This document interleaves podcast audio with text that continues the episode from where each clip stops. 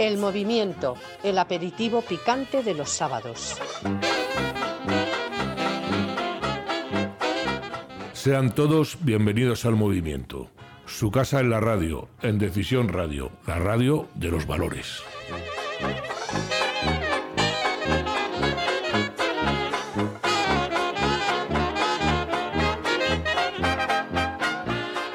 Hoy, programa mm, algo distinto. Hoy van a, vamos a tener, bueno, en primer lugar, nuestra compañera eh, Alicia Bódalo nos va a traer su sección mm, Megáfono sin alma.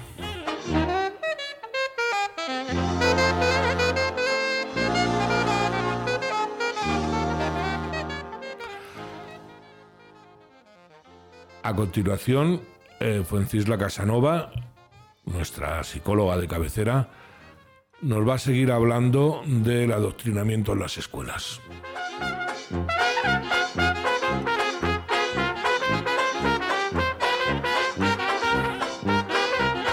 Luego, Alicia Bódalo y María Eugenia Martín Caro, en su nueva sección Detrás del Luisillo, van a despellejar todo lo que se les ponga a mano. No se lo pierdan.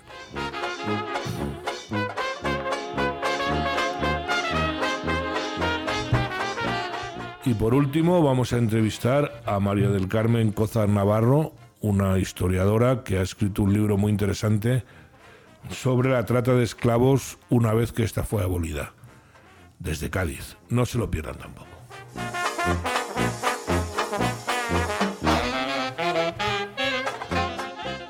Pues esto va a ser todo por hoy. Eh, espero que les guste. Sé que les va a gustar.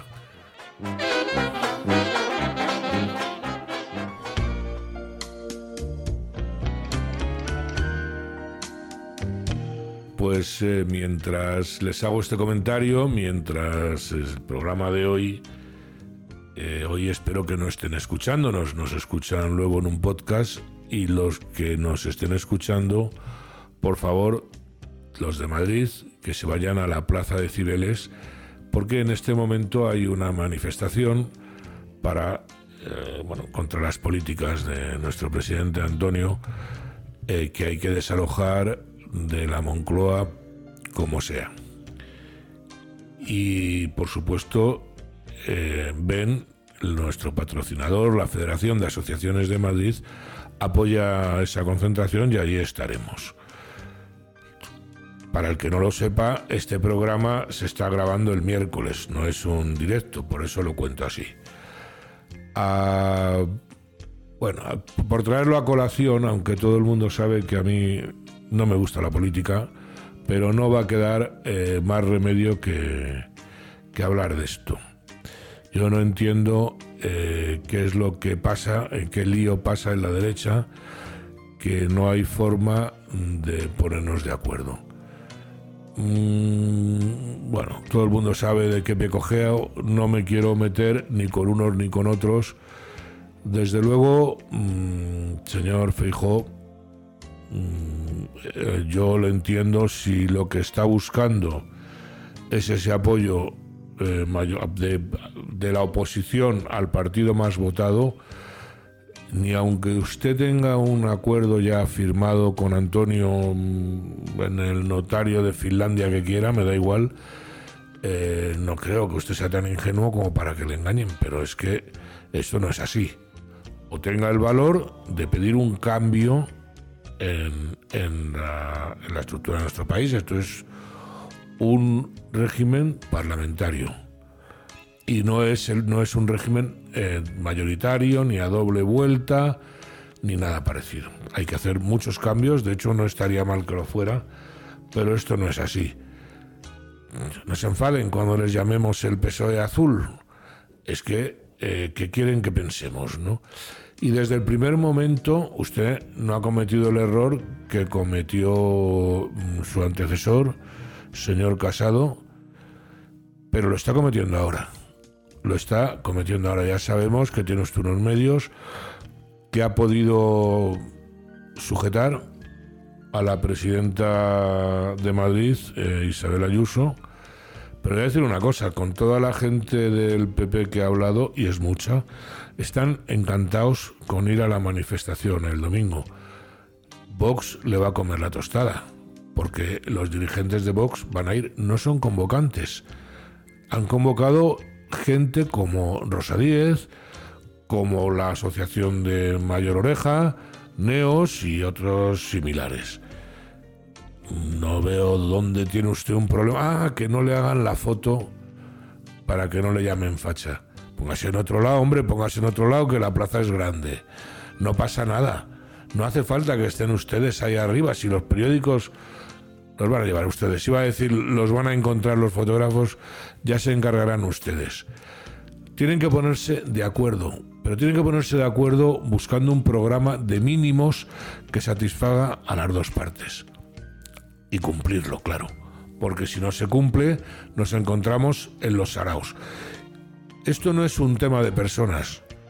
Esto es un tema del régimen que vamos a tener que padecer. ¿Son ustedes conscientes de lo que significa Pedro Sánchez si vuelve a gobernar? Espero que sí.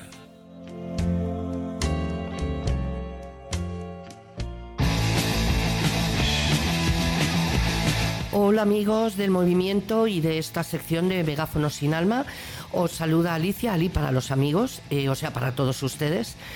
Y una vez más, eh, de nuevo en este programa, como es costumbre, pues tengo que volver, por desgracia, a hablar de las manipulaciones más repugnantes de los medios de izquierdas y sobre todo de esta izquierda que cada día está más podrida y más enferma, pero sobre todo manipuladora, hipócrita y mentirosa hasta decir basta. Yo entiendo que tanto Podemos como el nuevo PSOE que dirige el dictador Pedro están locos por el lujo, el dinero, el poder, por seguir teniendo todo al precio que sea. Pero llegar a quedar como un gilipollas no lo voy a entender nunca. Vamos a ver, ¿no os dais cuenta de que cada vez que habláis quedáis en ridículo y ese ridículo queda grabado? Y eso va a quedar ahí por desgracia para toda la vida porque os vamos a tener ahí siempre. Bueno, nada que el fuego no pueda solucionar. Bueno, os digo esto porque mm, quiero hablar del tema de Brasil, aunque haya sido un par de semanas atrás. Porque no, no puedo aguantarme el ver cómo habéis salido, como siempre, mintiendo, contando las cosas como no son, haciendo un teatro llamando fachas, asesinos, golpistas. Pero ¿cómo podéis tener la vergüenza de llamar golpistas a la gente que salió a protestar en Brasil, vosotros que sois los amigos de los mayores delincuentes que hay en España, de esos golpistas que sí son golpistas catalanes, os atrevéis a llamar golpistas a gente que lo que quiere es que se investigue lo que ha ocurrido en Brasil porque se ha hecho trafullo en las elecciones. Y además, viniendo de Lula, que es un corrupto y un delincuente, es que yo no, no dudaría ni un minuto en investigarlo. Ya sé que a vosotros os encanta defender delincuentes, adoráis a Lula, por otro lado, normal. Pero también os voy a recordar, como siempre, porque lo olvidáis muy a menudo, y hay una hemeroteca, que hay además un vídeo que me apoya, donde se os ve en 2016, cuando Mariano Rajoy va a ser nombrado presidente de España, tomando el Congreso muchísimo peor que como lo han hecho en Brasil, gritando hijo de puta, muérete, no queremos fascismo a un señor que sí ha sido elegido democráticamente por los españoles, y allí estabais como perros ladrando, liándola, que si no está la policía, vosotros sí que hubierais entrado a lo bestia y, pegando y, y matando, yo creo, porque es que yo os veo capaces. Y encima salió la inútil de la Montero diciendo que mm, la gente tiene derecho a, protestar donde quiera y como quiera, si es en el Congreso o es en un autobús. Y es que es alucinante. Y luego el que menos tiene que hablar, que es el candil apagado, el señor Garzón, el mayor tonto del pueblo, levantando la mano y cantando la internacional. Aquí el obrero, que se gastó 100.000 euros en su boda porque puso solomillo en todos los platos. El que más daño ha hecho a España atacando la carne y luego se pone como el Kiko en la feria de abril es que eh, comiendo jamón. Es que es alucinante. O sea, es que así sois de gilipollas. La Montero, la Medusa, que no tiene cerebro, diciéndole a la gente que sí, que griten, que chillen, que hagan lo que les dé la gana. Pero luego, cuidado, lo hace la derecha y son golpistas, fascistas, asesinos. Amenazan a la policía ellos, la izquierda, pero son manifestantes. Esa es la diferencia. La izquierda mata, chilla, amenaza, pero son manifestantes. Lo hace en Brasil. La derecha son golpistas, asesinos y hay que meterlos a todos en la cárcel. Esta es la política de la izquierda, señores. Tiene bemoles. Aunque yo mate, lo hago justamente. Si mata a la derecha, es un asesino. Yo espero de verdad, si algún día se puede, eh, demostrar que se manipuló las elecciones en Brasil, porque me da que no va a ser el único país en el que esto va a ocurrir y vamos a tener que seguir aguantando la manipulación de la izquierda. Amigos, que tengáis buena semana y por favor no escuchen más a este gobierno si queremos sobrevivir.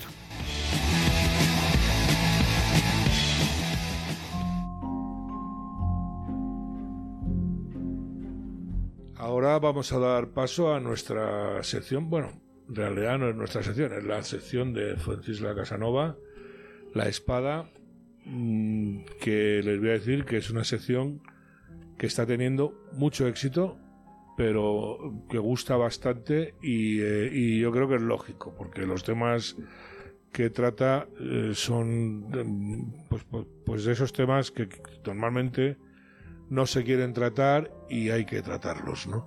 Sí. La semana pasada eh, hablábamos del adoctrinamiento de los niños y lo dejamos, mm, bueno, un poquito... faltaba, era faltaba. un banco y le faltaban dos patas. Pues vamos a acabar con, respuesta. vamos a acabar con el resto de las patas. Bueno, pues eh, estamos hablando de la sexualización de los niños, que es un tema desagradable para hablarlo y a veces, bueno, ahora ya no es tabú. Eh, lo vamos a hablar y, y, eh, mm, vemos como eh, hay un programa, bueno, hay varios programas. Aquí traigo otro, que este es el Neo Needucasex, que está empezando a implantarse en la comunidad canaria.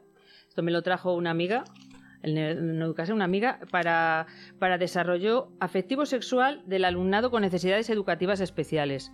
Y aquí aparecen en el dibujo personas desnudas. Habla, ¿Hablan de niños de educación especial? No, personas en general, adultos, por ejemplo, aparecen personas con muletas, con andador, un anciano, una señora, no sé, 90 años con un andador, una señora con un andador, eh, qué sé yo, en silla de ruedas, personas que, muchas personas que tienen, no tienen sexualidad, no la tienen. Y se- Entonces les van a sexualizar por, por el artículo y 33. lo llaman educación afectivo-sexual. Pues nada, ¿cuántos y- años y- tiene usted? 94. Dice, ¿y usted no está sexualizado? De verdad. es que estamos locos, ¿eh? O sea, es- Sí, sí, esto es, esto es una locura. Eso es de Canarias. Esto, ¿no? es, esto es de Canarias, esto me lo mandó una amiga que es profesora y a ella se lo mandaron pues para que se apunte a, no sé, a ser profesora de, De, sexualidad. de se- para sexualizar a personas con necesidades eh, especiales. Qué manía, deja a la gente en paz, ¿no? O sea, es Pues que no lo sí. entiendo, ¿no? Sí, bueno, sí, es, eh, vamos a ver, esto, todo esto que están haciendo en la, en la escuela es preparar a las nuevas generaciones para la tiranía. Preparar para la tiranía. Claro. Mm, Todo el programa, el, el programa de estudios, eh, eh, como eh, la, la sexualización, em, es eh, hacer daño eh, del punto de vista cognitivo, del punto de vista intelectual, desde el punto de vista la sexualidad se ha utilizado por las sectas para controlar a la población.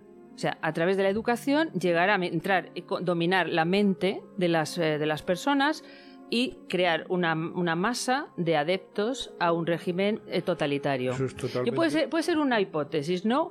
Pero bueno, no soy la única que habla no, así, no, yo lo había veo así. una secta que hace ya bastantes años que, que estuvo, este, creo que eran los niños de Dios o algo así, donde captaban los nuevos adeptos eh, a través del sexo, ¿no? Sí. Y yo viví la experiencia en un restaurante, eh, yo era jovencito, y, eh, y de repente una chica que está en- se pone a hablar conmigo, yo encantado, mira, he ligado por primera vez en mi vida y tal.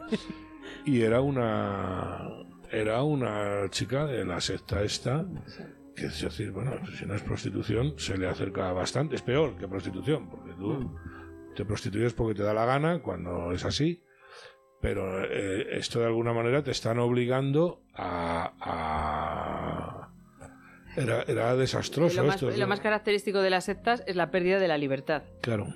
Entonces, este, el Estado secta mm, tiránico que tenemos y, bueno, todavía sigue con el aspecto democrático, pero pues, si esto sigue avanzando ya mm, se, va, se, va, a quitar totalmente la careta y vamos a enterarnos de lo que, de lo que vale un peine. El aspecto democrático le queda poco. Me le queda poco. Eh, tiene... ya, es el aspecto lo que queda. Por eso, que solo queda la cáscara, ¿no? la cáscara. Lo demás, todo ya totalitario. Entonces, lo que, lo que dice aquí es un programa, hablé de Coeducad en la pasada, la pasada semana, el programa de coeducación, perspectiva de género y educación afectivo-sexual, coeducación, que me preguntaste, ¿qué, quiere decir coeducación aquí? ¿Por qué dicen coeducación? Pues dicen coeducación usando ese lenguaje eufemístico típico de la izquierda. Eh, hablan de que ellos colaboran con los padres en la educación de los, de los niños, cuando en realidad lo que están haciendo es eh, conculcar el artículo 27.3 de la Constitución, donde se reconoce el derecho de los padres a elegir la educación de sus hijos. Fíjate, eh, la ministra, no sé cuál, la educación del gobierno actual, ha dado respuestas como que la libertad de elección de colegio no es un derecho, es una posibilidad. Es decir... Que se lea la Constitución. Sí, ya, ya, pero ellos lo... Por eso digo que, se, que ahora mismo queda la corteza. lo que es el respeto de la Constitución y de los derechos, eh, eso ya ha desaparecido. sí, sí, estamos en una situación peligrosísima, porque que ya mm. es tremendo, ¿no? Y entonces el, no te lo reconocen. O sea, dice, bueno... Mm es una facultad que yo me reservo para dártelo si quiero o no. Hmm. Así que si tú estás en un colegio donde están adoctrinando a tu hijo en estos temas que tú cuentas y hmm. quieres elegir otro, si no les da la gana, no puedes. Eh, pero llegará un día en que no se podrá elegir. claro, claro, claro. Eh, llegará un día en que no se podrá elegir y, y los padres españoles están en una encrucijada. Eh, bueno, entonces habla de esto de, mm, bueno, va también contra la Declaración de Derechos Humanos de 1948 y lo que, se hace, lo que hace el Estado secta totalitario es arrogarse lo que dice la RAE, que es atribuirse de forma despótica y con desprecio, casi parece una burla, ¿no? El derecho de los padres, los derechos que tienen los padres a proteger, a proteger a sus hijos, mm. a proteger a sus hijos. Mm, y esto es algo, eh, porque vamos a ver, este, este programa mm, de lo que habla es de, lo que trata y de lo que está, lo, lo han implantado en Cataluña. Ahora a lo mejor el juez lo ha suspendido provisionalmente porque porque ha habido una demanda ¿no? contra, contra este programa, ¿no? Pero, pero mm, lo que habla el programa es de claramente abuso sexual. Es abuso sexual. Pero es que el otro día, cuando yo te comentaba si eran actividades extraescolares... no, está en el, currículo. Está en el currículo. Sí, sí, sí, sí. Es impresionante, ¿no? Es que sí, por lo menos lo que yo he, yo he leído que está en el currículo. porque yo me investigo y La elección, o sea, tú como padre te conviertes en nada. O sea, realmente no tiene... Es una ruptura del sentido familiar totalmente. Tu hijo, tú no puedes educar a tu hijo como tú quieras. El Estado se apodera de los hijos. Mm. Se apodera de los hijos para que para destruirlos, no para por lo menos para destruir la familia, eso está claro. La, familia y a los niños, porque esto hace muchísimo daño. Claro. Eh, hay muchos pasos para llegar al adoctrinamiento. O sea, este este programa eh, pasa a la acción en las clases, ¿no? se veía como el, profesor induce a los niños a, tocarse con, objetos, a, se llama Sensaciones, además, el programa. Eh, pero es que hay otros pasos. Hay, ya hay colegios eh, estatales, públicos y institutos donde se, se utiliza, se adopciona ideología de género diciéndole a los eh, niños que mm, la única manera de saber quiénes son o de tener una, una identidad de género es practicar el sexo. Sea, se les está eh, induciendo a la práctica, o sea, se les está sexualizando. Pero es que, vamos a ver, eh, para que la gente sea consciente, porque... Hmm, esto es para que sean conscientes los padres. siempre, toda la vida, eh, primero, a mí mi padre nunca me dijo... Nunca, jamás. O sea, no sé si eso era tan bueno o no, pero vamos, hasta aquí hemos llegado la humanidad y, y ha llegado bien. Ahora es cuando se está volviendo loca, ¿no? Pero una persona no se hace porque esté practicando sexo a los cuatro años. Una persona se hace a base de esfuerzo, a base de estudiar, a base de fracasar, a base de... Bueno, pero aquí estamos hablando de, sí, cierto, cierto, el esfuerzo. Pero aquí estamos hablando de la identidad sexual. O sea, me siento hombre, me siento mujer. Pero, eh, eso, eso es otra cosa. Pero ¿no? a mí- eso no es a ver, cuestión de es- esfuerzo. eso no es cuestión de primero es esfuerzo. antifeminismo, porque es decir, es, es marcar, o sea, es decir, yo, según para qué cosa, me hace mucha gracia ahora cuando tantas mujeres dicen, bueno, yo soy, no sé, abogada y madre, ¿no? Bueno, pues, ¿que ¿te crees que por ser madre has hecho algo especial? Mm, Eh, mm. Te estás metiendo en el currículum, como la, la mema, ¿no? Te estás metiendo en el currículum lo de abogada y madre. bueno, de- ahora ya hay tíos que lo empiezan a decir. Sí. Eh, y acabaremos oyendo soy ingeniero industrial y papá. A mí me revienta las narices. llegará un día en que a las madres las haremos un, un altar, porque cada vez menos niños, más abortos. eh, si, si se defiende la vida, se, se rasgan, la- bueno, se ponen como, como demonios, ¿no? Se, se les salen los ojos de las órbitas. Entonces llegará un día en que una, alguien, una mujer que pare, que trae a- a vida a este mundo, pues se le, habrá, que, habrá que hacerle un altar. Te voy a dejar un apunte, que es tratar un poco de las consecuencias que tiene para las mujeres. Te lo piensas si lo quieres traer algún día. Sí, del el aborto. El aborto. Sí, sí, como no. Sí, es que tengo tantos frentes abiertos. Ya, pero... Quiero hablar también del, del- de los excesos de, de suicidios. Es un, Bueno, eso lo tengo casi ya eh, Sí, pues preparado para perfecto, hablaros porque del exceso está de subiendo, es una barbaridad, ¿no? Sí. Y no se le, incluso partidos de izquierda, se han, eh, eh, Rejón ha comentado algo, pero él nunca lo comenta desde donde lo tiene que comentar, claro. Mm, Pero muchas sí es algo que es voz populi, ¿no? O Hay sea, muchas causas, sí, Mm. muchas causas. Eh, bueno, pues entonces, eh, o sea, os estoy diciendo, esto es abuso sexual y ellos lo llaman educación afectivo-sexual. Mm, y es abuso sexual por una definición que es cualquier solicitud o ejercicio de contacto, juegos o toqueteos en los que al menos uno de los implicados no desea, conoce o carece de conciencia de lo que está pasando y que se debe a la, a la- a la influencia, al poder que ejerce otro, otra persona. En este caso es el profesor, ¿no? Mm. que, que ejerce ese poder sobre los niños y les lleva al, al- al abuso sexual, abusar unos de otros, en fin, terrorífico. Y esto me recuerda, me recuerda al nazismo, me recuerda al nazismo en, en el uso del lenguaje. Ellos hablan de educación afectivo-sexual y la, y la consejera de educación de Podemos, de, de catalana, eh, hablaba de que se preocupan de la educación eh, por el desarrollo de los niños y de las niñas. En el nazismo, a los programas de homicidio sistemático se les llamaba última recolocación, solución final y tratamiento especial. Siempre hay que hacerlo con un eufemismo. tratamiento para que, especial. claro, Y era para algo macabro. Ellos usaban esas expresiones. Estos son iguales. Es que estamos eh, hablando de personas eh, que tienen el mismo trasfon- trasfondo ¿no? Eh, de personalidad, son nazis. Por ejemplo, también se decía, para referirse a los recintos, los campos de, exterminio, se los llamaba campos de reunión o campos de tránsito. Claro. Pero tránsito a la otra, a la A la otra, otra vida. A la otra vida. Entonces, esta forma de hablar de nazi- del nazismo es la misma forma que tienen nuestros, nuestros políticos eh, para referirse a programas de siniestros y, em, y destructivos, porque ya sabemos que la práctica del sexo, y para eso está la psicología y las disciplinas científicas de la, psicología, que han estudiado esto ampliamente, eh, produce mm, graves efectos en las eh, funciones, daños en las funciones cognitivas y el desarrollo cerebral, sobre todo de la corteza prefrontal, atrofia de la corteza prefrontal, eh, la práctica sexual en edades tempranas. También produce eh, adicciones, eh, drogodependencia, por ejemplo, adicción al alcohol, al alcoholismo. Y se ha visto en la práctica clínica también. Personas que han sufrido eh, sexualización en el colegio, que ya existen casos, ¿no?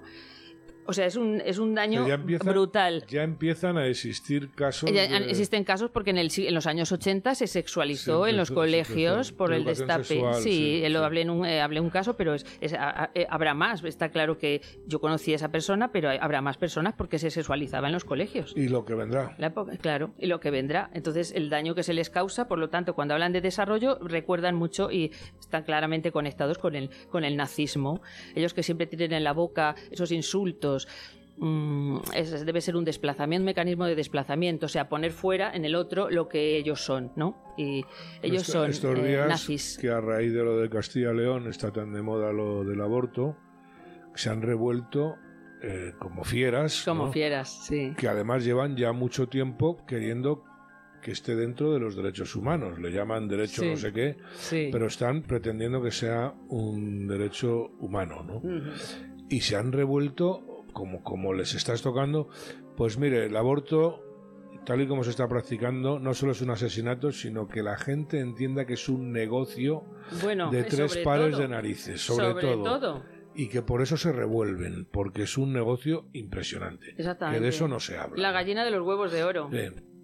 Hicimos un especial hace ya unos años hablando de esto, eh, tanto del caso de Estados Unidos, de, de, de- de la famosa eh, eh, organización esta abortista, no recuerdo el nombre, pero vamos, El plan Parenthood. el plan Parenthood, eh, y, eh, y lo traspasamos a España y la Dator se lucía. Mm. Así. Pero bueno, volvamos a la Volvamos a esto. Bueno, vamos a. Entonces, eh, mm, a ver, para conseguir su identidad, porque claro, hay varios, varias, varios grados de adoctrinamiento sexual. Este que traigo, pero también hay otros donde se dice, como eh, os he dicho hace un momento, que tienen que practicar el sexo. Se les está eh, empujando a. La, identidad sexual se adquiere eh, las bases en los de 0 a 5 años. ¿Viene de qué? De la identificación con las figuras primarias, que son papá y mamá. De ahí viene. No se trata de esfuerzo, no se trata, se trata simplemente de tener buena relación Quiero ser con como los mi niños. padre, Sí, quiero ser como admiro, mi madre. admiro a mi padre, mi padre me trata bien, me, me quiere, me lo demuestra, Claro. lo siento, y entonces yo soy un niño y quiero ser un niño Pero y voy a ser es un niño. lo que ellos Pues soy util- una niña y quiero ser como mi mamá y voy a ser una niña. lo que ellos utilizan para decir que son eh, que no es natural. Ellos lo utilizan para decir que es, eh, Eh, pero eso es natural, lo que estoy diciendo es es natural. natural, ya, es ya, pero natural. según ellos es cultural. Eh, Mm, No, no, porque la- somos hay dos sexos. Lo que pasa es que están desplazando la palabra sexo, la están A género. desplazando y la están llevando ahí, la están orillando y se está imponiendo la palabra género, mm, usando como hacen ellos el lenguaje, ¿no? ¿Qué ocurre? Que cuando llegan al colegio, a la primera etapa, ya los niños saben si son un niño o son una niña, Claro. pero son inmaduros. Entonces, eh, están, están haciendo, se están formándose. Esa- esas bases se tienen que afianzar. Si eh, se me- meten ellos la, la zarpa y les empiezan a confundir, entonces llega un momento que eh, les, les llevan a, les llevan a la locura. Les llevan a la, esqui- a la psicosis, a la psicosis. psicosis, Entonces regresionan y vuelven a etapas Claro. anteriores del desarrollo. Claro. Eh, es un daño emocional enorme, ¿no? Entonces, eh, esta, es la, esta es la verdad. Esto es lo que se sabe que todo esto que estoy diciendo lo descubrió, eh, se descubrió gracias al psicoanálisis. Al psicoanálisis. Entonces, gracias a eso sabemos que todo esto. Si no, no lo sabríamos. Claro. ¿Mm? O Eh, sea que en contra de lo que está defendiendo mucha gente, sí. el psicoanálisis no defiende No, los géneros. no defiende- para nada, Claro. para es que nada. lo he llegado a oír, ¿eh? O sea, Sí, sí, es que se oyen tantas cosas para nada. Eh, no, además el psicoanálisis hablaba de las perversiones. siempre, hablaba de las siempre, perversiones. sí. Eh, ahora, como digas perversión, te, te fusilan, sí, te fusilan. Bueno, pues perversión y pecado. O sea, para que quede claro, ¿no? Eh, Sí, bueno, mm, del punto de vista religioso, pues sería, sería, sería pecado, Claro, sería claro. pecado.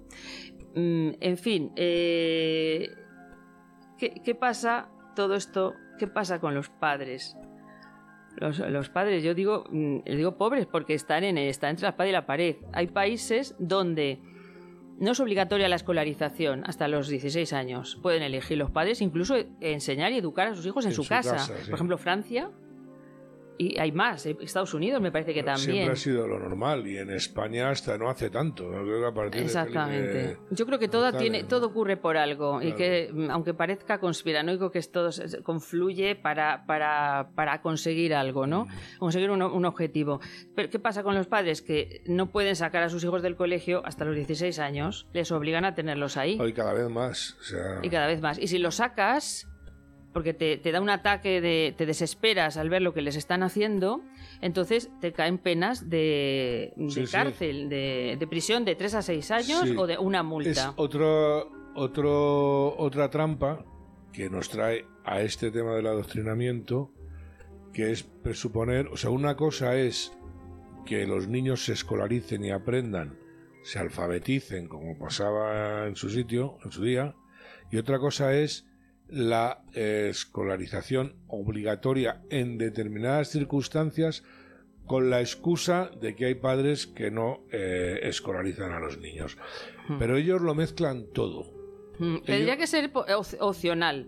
El padre que quiera que lleve a sus hijos al colegio. Y el que quiera educarlos eh, porque se cree capaz o porque puede, pues que lo haga él. Eh, que lo haga él. Realmente, al final, y aquí lo hemos hablado alguna vez, estamos generando analfabetos funcionales. O sea que se, estamos guardando a las criaturas, o no tan criaturas, porque cada año se tarda más, lo estamos, los estamos guardando en, para que no estén en la calle. Es, Eh, bueno, eh, es otro problema añadido. ¿Cómo, Ay. cómo va, a hacer, va a hacer un padre para defenderse del adoctrinamiento de sus hijos sacándolos de.? No puede, No porque puede- tiene que estar. es. eh, no puede, porque es. ¿dónde los deja? Como está la vida hoy claro, en día, claro, eh, tiene que trabajar muchas horas y no puede dejarlos. eh, ¿Con quién los deja? Necesita no, no, pero es alguien que se ocupe de sus es hijos. que no le dejan, es que tiene que llevarlos a un colegio por el artículo 33. Sí o, sí o sí. Entonces están entre la espada y la pared. Eh, en otros países hay el, lo que se llama el home schooling. El home schooling es, eh, por ejemplo, en Estados Unidos y en otros países donde los padres educan a sus hijos en casa. La escuela en casa, vamos. Sí, escuela, escuela en casa, pero, pero que también alternan con actividades comunitarias con otros padres, con otros chicos para favorecer la socialización. Pero esto en España es, impe- es impensable. No, no, está prohibido. Es impensable. Lo que pasa es que, ¿cuántos padres eh, se van a oponer los padres? No, lo hablabas el otro día, ese Eh, voy a- 25, lo voy a 75. especificar ¿no? más. Solamente el, el experimento que voy a traer aquí a colación es el de, de Salomon Ash, un experimento famoso. En un ámbito académico, un grupo de alumnos, eh, todos compinchados con el experimentador profesor, entraba una persona, otro alumno, y tenían dos, car- dos cartulinas con tres líneas, una más corta, otra más larga, tal, y otra con, otra con una línea. Entonces, eh, se le preguntaba al, al que entraba, que era el sujeto experimental, cuál era la línea que se correspondía con las otras tres. Eh, pues, por ejemplo, longitud, ¿no? Él decía una. Y los, todos los demás, se les preguntaba a los demás, ¿vosotros qué opináis? ¿Cuál es la más...? Decían una que va en contra de la evidencia, ¿no? Pues solamente un 25% de esos sujetos se mantuvieron firmes El, en re- su, el resto en cambió su de opinión. Vi, vi un vídeo sobre. Era, era un color, igual, pero vamos, es exactamente igual. En vez de una línea, pues todos empezaron a decir que el azul era amarillo y, y la persona al final eh, Sí, exactamente. reculaba, ¿no? Sí, la fuerza que tiene la presión social, que estos experimentos se han empleado también en la pandemia. O sea, cantidad de experimentos. Un día voy a hablar de los experimentos que se han utilizado en la pandemia Mm. y que sabían el efecto que iba a tener todas las medidas, encerrarnos, todo el, Claro. la- el efecto de la presión social que, que iba a ocurrir con nosotros, que iba a pasar con nosotros. Estaba todo previsto. Sabían que iban a tener éxito. Claro. Porque se han hecho unos experimentos increíbles en psicología social. Este tiene un, pro- un problema añadido al aplicarlo a la situación de los padres Por, con, la, por eso con el es tan importante, eh, pues, eh, charlas como estas que estamos teniendo Mm. o divulgar, que es algo que yo siempre le achaco a la derecha, eh, que no defiende sus valores y, el, y eh, se creen que es que son que sí son naturales, pero que no entran a la gente. Tú, yo me imagino en un par de generaciones adoctrinándose como, como tú estás contando, porque claro, el padre que se coma la película ya, como hay muchos jóvenes que se comen este rollo, cuando eduquen a sus hijos, eh, yo sé que van a generar locos, o sea, pero, pero locos de atar. eh, sea, locos, de atar. de atar. Pero ellos lo van a hacer pensando en, en que están haciendo lo que se debe hacer, porque ya no conocen el, el- lo que realmente es una circunstancia normal de la persona. De eso no, ¿no? se habla. De No, lo no. que estoy hablando yo no, No se, se habla, habla. No se habla. No se habla. No se habla, hay que hablarlo. Y muy probablemente, si tú lo hablas, se te van a caer encima. eh, Bueno, pero vamos. Cuento con ello. Claro, pero, pero ¿por qué? Porque no se puede eh, eh, hablar, no te puedes salir del discursito oficial Efectivamente. que no es ni científico ni racional, es como dices tú, manipulador, Es manipulador. Totalmente. totalmente, ¿no? Eh, Entonces, esto- estos padres, los padres, este experimento se hizo sin que tuviera consecuencias. La única consecuencia que tenía es que el, el sujeto experimental pasaba vergüenza. porque decía algo que no se correspondía Bueno, pues, con lo que decía el grupo. Otro que pasa al 25%, ¿no? Ya con la experiencia, ¿no? Sí, entonces el problema de, que tenemos aquí eh, con esto del adoctrinamiento es que la presión social que hay tan tremenda y mediática sobre este tema es que los padres tienen consecuencias. Ya no es solo que ellos opinan de una manera o de otra, sino que le quitan a sus hijos. Claro. Le quitan a sus Claro, hijos. claro. Lo- los encierran, se los llevan. Se los llevan. Lo cual es un trauma sí o sí también, porque claro, es un trauma para los hijos y es un trauma para para, los los padres, padres. claro. Entonces los padres, para que no le quiten a sus hijos, pues van a, van a tragar. Ya no es, un- no es un 25%. O sea, habrá oposición, habrá padres que se nieguen. En mi opinión, yo lo, lo que creo que tienen que hacer todos los padres católicos, por ejemplo, en los musulmanes, lo escuché hace poco, en Estados Unidos se han negado a ser adoctrinados a, a los niños en, en ideología de género. En musulmanes. todas las religiones, sean católicos, los evangelistas, También, los, También, los cristianos, los todos los cristianos general, se tendrían que unir y sacar a sus hijos del colegio. quitando algunos, eh, bueno, a decir alrededor del Vaticano, iba a decir, y algunos anglicanos, Mm, el resto, eh, que nos hemos educado en una religión, ya la que sea, entiendes que esto no es normal, ¿no? O sea, No, no, y tendrían que sacar, pero claro, eh, vamos a ver, sacas a tus hijos del, tus hijos del colegio. Primero, ¿dónde lo dejas? Y segundo, yo, pero yo creo, y estoy convencida de que no podrían llevar a la cárcel, esto se podría parar así. No podrían llevar a la cárcel a todos los padres. Mm, No, eh, pero si ellos nunca van a entrar, digamos, por, por, por la vía expeditiva, no van a hacerlo. Es una labor de zapa. O sea, ellos van minando, no, no llegan de repente, sino que primero consiguen un objetivo, luego otro, luego otro, y al final, cuando, o sea, O sea, po- esto se está implantando, digamos, de una manera más o menos silenciosa. Por Yo- eso lo estoy hablando, porque se está el- haciendo de manera si- silenciosa. sí, eh, yo pongo Silenciosa. el ejemplo, ¿no? Hace nada, menos de un año, unos meses, cuando nos hablaban del derecho a abortar de una niña sin pedir permiso a los Ah, padres. ¿no? Que ya es una barbaridad, ni siquiera porque aborte o no. Es cargar una responsabilidad en una criatura que no la puede tener. Pero bueno, eh, eso ya eh, ha pasado la historia. Ahora estamos hablando de la pedofilia, del adoctrinamiento de los... Entonces lo otro eh, ya es algo como que mm, se acabará dando por normal. Hay que aguantar. No hay que, hay que- porque pasado mañana salen con una barbaridad mayor, se les va a acabar el nivel de barbaridad, claro. Y entonces ya consideras normal, eh, eh, es decir, hay cosas, la pornografía en Internet. Mm. Vamos a ver, la pornografía en Internet la ven los niños.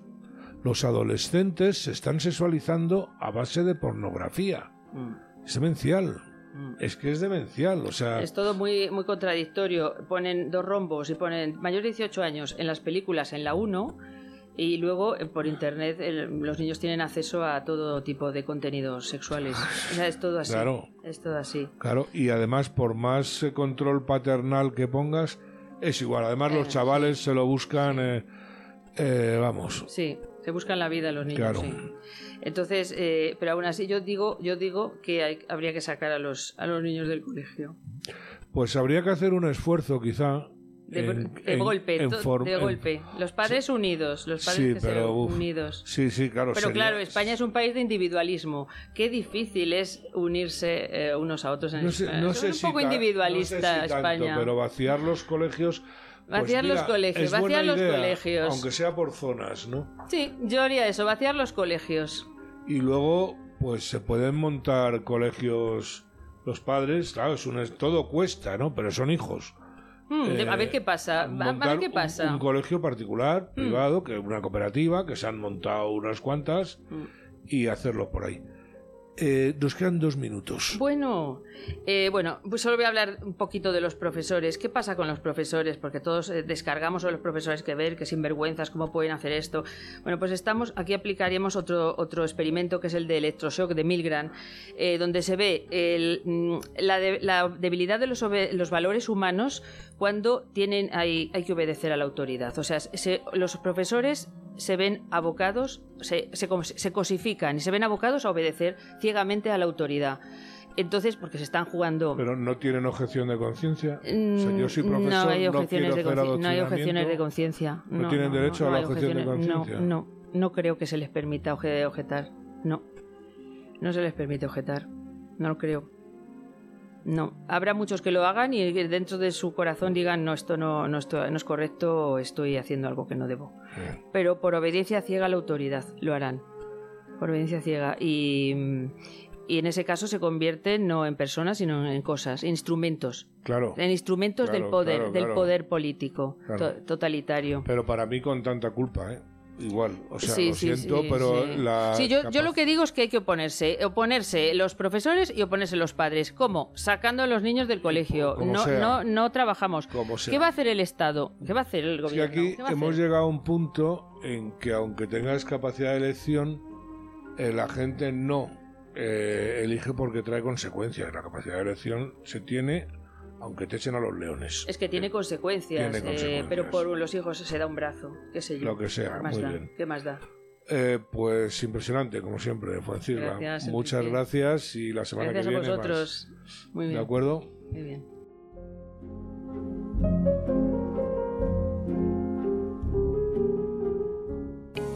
Eservín, 910-708-190. expertos en jardinería. Limpieza de comunidades y conserjería. Eservín. 910-708-190. También puede escribirnos a info.eservín.com. Usted a lo suyo, que de sus instalaciones nos ocupamos nosotros. Contrátenos y le haremos a su comunidad un estudio de viabilidad y coste de autoconsumo energético mediante placas solares. El movimiento, el aperitivo picante de los sábados. Puede ponerse en contacto con nosotros escribiendo a elmovimiento@vecinosmadrid.es.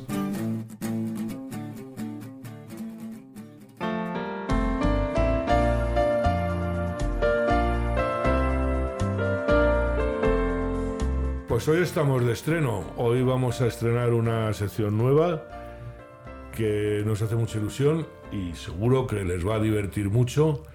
Es una sección que rompe eh, bueno, la dinámica habitual del programa hasta ahora porque es una sección de cotilleo. Y se va a llamar de cotilleo, ¿eh? ni socialité, ni rosa, ni cotilleo. Y por ese motivo se va a llamar desde el visillo.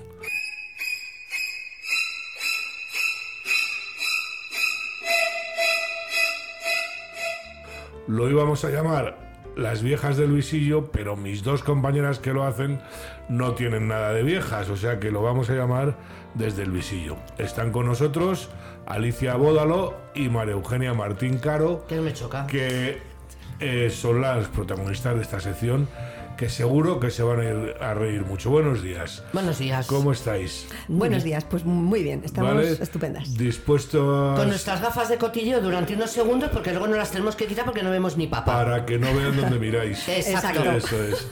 Bueno, pues vamos a por ellos. Pues- Ell- ellas y ellas, a lo que haga Ellas, falta. ellas, sí. A ver, Pues yo había pensado, compi, si te parece bien, que podríamos empezar, como no, con la noticia de la semana, porque como todos somos tan ridículos, pues vamos a empezar con una noticia ridícula. Para mí, que es la cancioncita famosa de Shakira. Ay, por ¿Qué Dios. piensas, Oh, por? Dios, uh, uh, uh, como dice nuestro querido Enrique. Uh, uh, uh. Bueno, pues que eh, de verdad, mm, así, a bote pronto. Yo no tengo nada en contra de ninguno de los dos, pero esto, yo como mujer, mm, se expone mucho Shakira, se expone mucho, pues cuenta mucho aquí, ¿eh? A mí la canción, sinceramente, no me gusta. No me gusta. Y creo que no es necesario ensañarse, ¿no? ¿No piensas? Porque, a ver, Pica habrá hecho sus cositas, pero hay que darle tanta cera como le da esta mujer. A mí me parece ridícula ella, directamente. Me parece ridícula porque creo que ha tenido una pataleta de niño de instituto. De hecho, yo creo que hay niñas en, instituto que, que en institutos que nunca habrían cogido esa pataleta. No, no, se dejan por WhatsApp y ya está. No, y aparte es que eh, dice, no, a mí me da igual la vida de Piqué, me da igual su novia, y luego sacas una canción como esta para hacer eh, de despechada. Pero, pero que le va a dar la vida igual si está aquí refiriéndose a la madre, a la novia, a, a la hacienda, a todo. O sea, no le da nada igual. Esta chica está muy, muy despechada. Es una loba despechada. Bueno, es una loba despechada que le gusta el Ya dinerito, lo dice ella, que se ha loba, ¿eh? forrado, que se ha forrado con la cancioncita, pero que piense también una cosa. Muchísima gente de la que se ha metido Es porque no se la entiende. Como es un gato cantando, pues no se la entiende. Yo- Yo, me he metido para entenderlo, pero una vez que he oído la canción, me ha ¿Habéis, parecido habéis una oído truño. la canción que dicen de dónde se plagió? Sí, ha salido la chica. sí. Descarado, y, pero y además ¿habéis es que es la descarado, que es que es copia total. total, pues eso ¿no? le va a costar un buen dinero, Bueno, que lo sepa. Lo Fíjate tiene. si se la entiende poco cuando canta que yo me he tenido que imprimir la letra para saber lo que Para saber. Claro, claro. Porque no era capaz de entender lo que decía. Yo Pero es que Shakira ha sido un gato toda la vida cantando. De entonces, toda esta película me quedo con Antonio de la Rúa, nada que ver con nuestro presidente, su ex, el ex de verdad, Shakira. Sí. y su manager que quiere volver con ella, eso es amor. Y por la cara, bueno, no sé cómo andará, es hijo de un presidente de, de- de- de- de no sé dónde, de Chile o de, de- no, de, de- de Argentina, ¿no? De Argentina, el correcto. presidente de Argentina, era el hijo del presidente de Argentina. hijo del presi- o sea, Fíjate. Y él ahora dice. Ella ¿Cómo no le ha hecho picó caso. de alto? Eh, picó, picó. Bueno, pero es que Shakira, Shakira es como, como Isabel Presley y no va a salir con un albañil en la vida. Eh, eh, No, eh, eh, claro. Con Isabel Presley no meteros, ¿eh? Pues yo me voy a meter Bueno, dentro de dos bueno. minutitos, Con o sea Isabel que. Presley no meteros. Bueno, no yo, me- yo me meteros. meteré con Vargas Llosa. Con Vargas Llosa, bueno.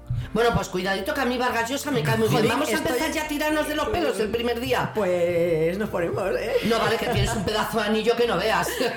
Bueno. No, bueno, bueno. Bueno, yo lo que creo es que eh, han sido dos caras, han aprovechado la cancioncita para forrarse Por supuesto. y ya está. Ah, para mí ha hecho el ridículo y hija mía, no sé, dedícate, pon una tienda de ropa como hacen todas las famosas o algo. O un pero- restaurante. O un restaurante. O un restaurante. Sí, Lo que ponlo. sí quiero meter. Schwarzenegger, A mí, ponlo, pena, a ejemplo. mí me da pena la, la pobre chica esta ahora de, de Piqué, que no la conozco de nada, la, con la que anda Clara ahora Clara. Sí, la Clara, sí. Clara, sí, sí, sí. Claramente. Claramente, eh, la verdad es que es la, la- la gran perjudicada, porque aquí ni se lo guisan, ¿Tú ni se lo come y la tizan. A ver, yo no sé, Le a lo han, mejor puesto, ha sido... le han puesto un trabajo en la Kings League. Ah, bueno, esta entonces no es tan perjudicada. Por cierto, que ha echado dos equipos de tercera división modestos, modestísimos de Barcelona, que estaban jugando en unas instalaciones regidas por el, eh, la, la- el- ¿cómo se llama? La, la autoridad portuaria de Barcelona les ha quitado el polideportivo para su Kings League, Liga o Ligo, no sé lo que hace. Muy mal. Muy mal. Y por cierto, con Ibai Llanos, con Kun Agüero, con eh, el de Madrid, ¿cómo se llamaba? El que le dejó la chica también, que era el portero. Ah, Iker Casillas. Iker Iker Casillas. Casillas, Iba a es decir Iker. Jiménez. Tengo un lío con los Yo los lío también, po- pobrecito de Entonces cuarto vamos milenio. a decir que aquí, eh, bueno, claro que eh, Piqué tiene que recuperarse toda la pasta que ha metido en la Copa Davis, que ha tenido, hablando 800 millones. Bueno, ya lo ha Bueno, recuperado ahora con la cancioncita y el Casio. Bueno, pero O sea, pagará la también- deuda, pagará la deuda de Hacienda, ¿no? Yo espero que la pague, porque aquí mucho llorar y mucho llorar, pero se llevan de Hacienda lo que les da Este la se gana. lo llevará a Andorra, que como lo tiene que le queda cerca, pues allí llevará los Sí, pero luego con echar la culpa al que les llevaba el dinero, ellos Sí, no saben nada. Nada, ni de las Nada, bolsas, nada, ni de las cuentas, ni de Es que nada. tienes que entender que... que- ignorantes, Exacto, fondo, tienen que tener alguien que les lleve las cuentas y mucho dinerito. Sí, sí. Pues Bueno, la verdad bueno, que yo ver. de esta pobre chica de Clarita no, no puedo decir mucho.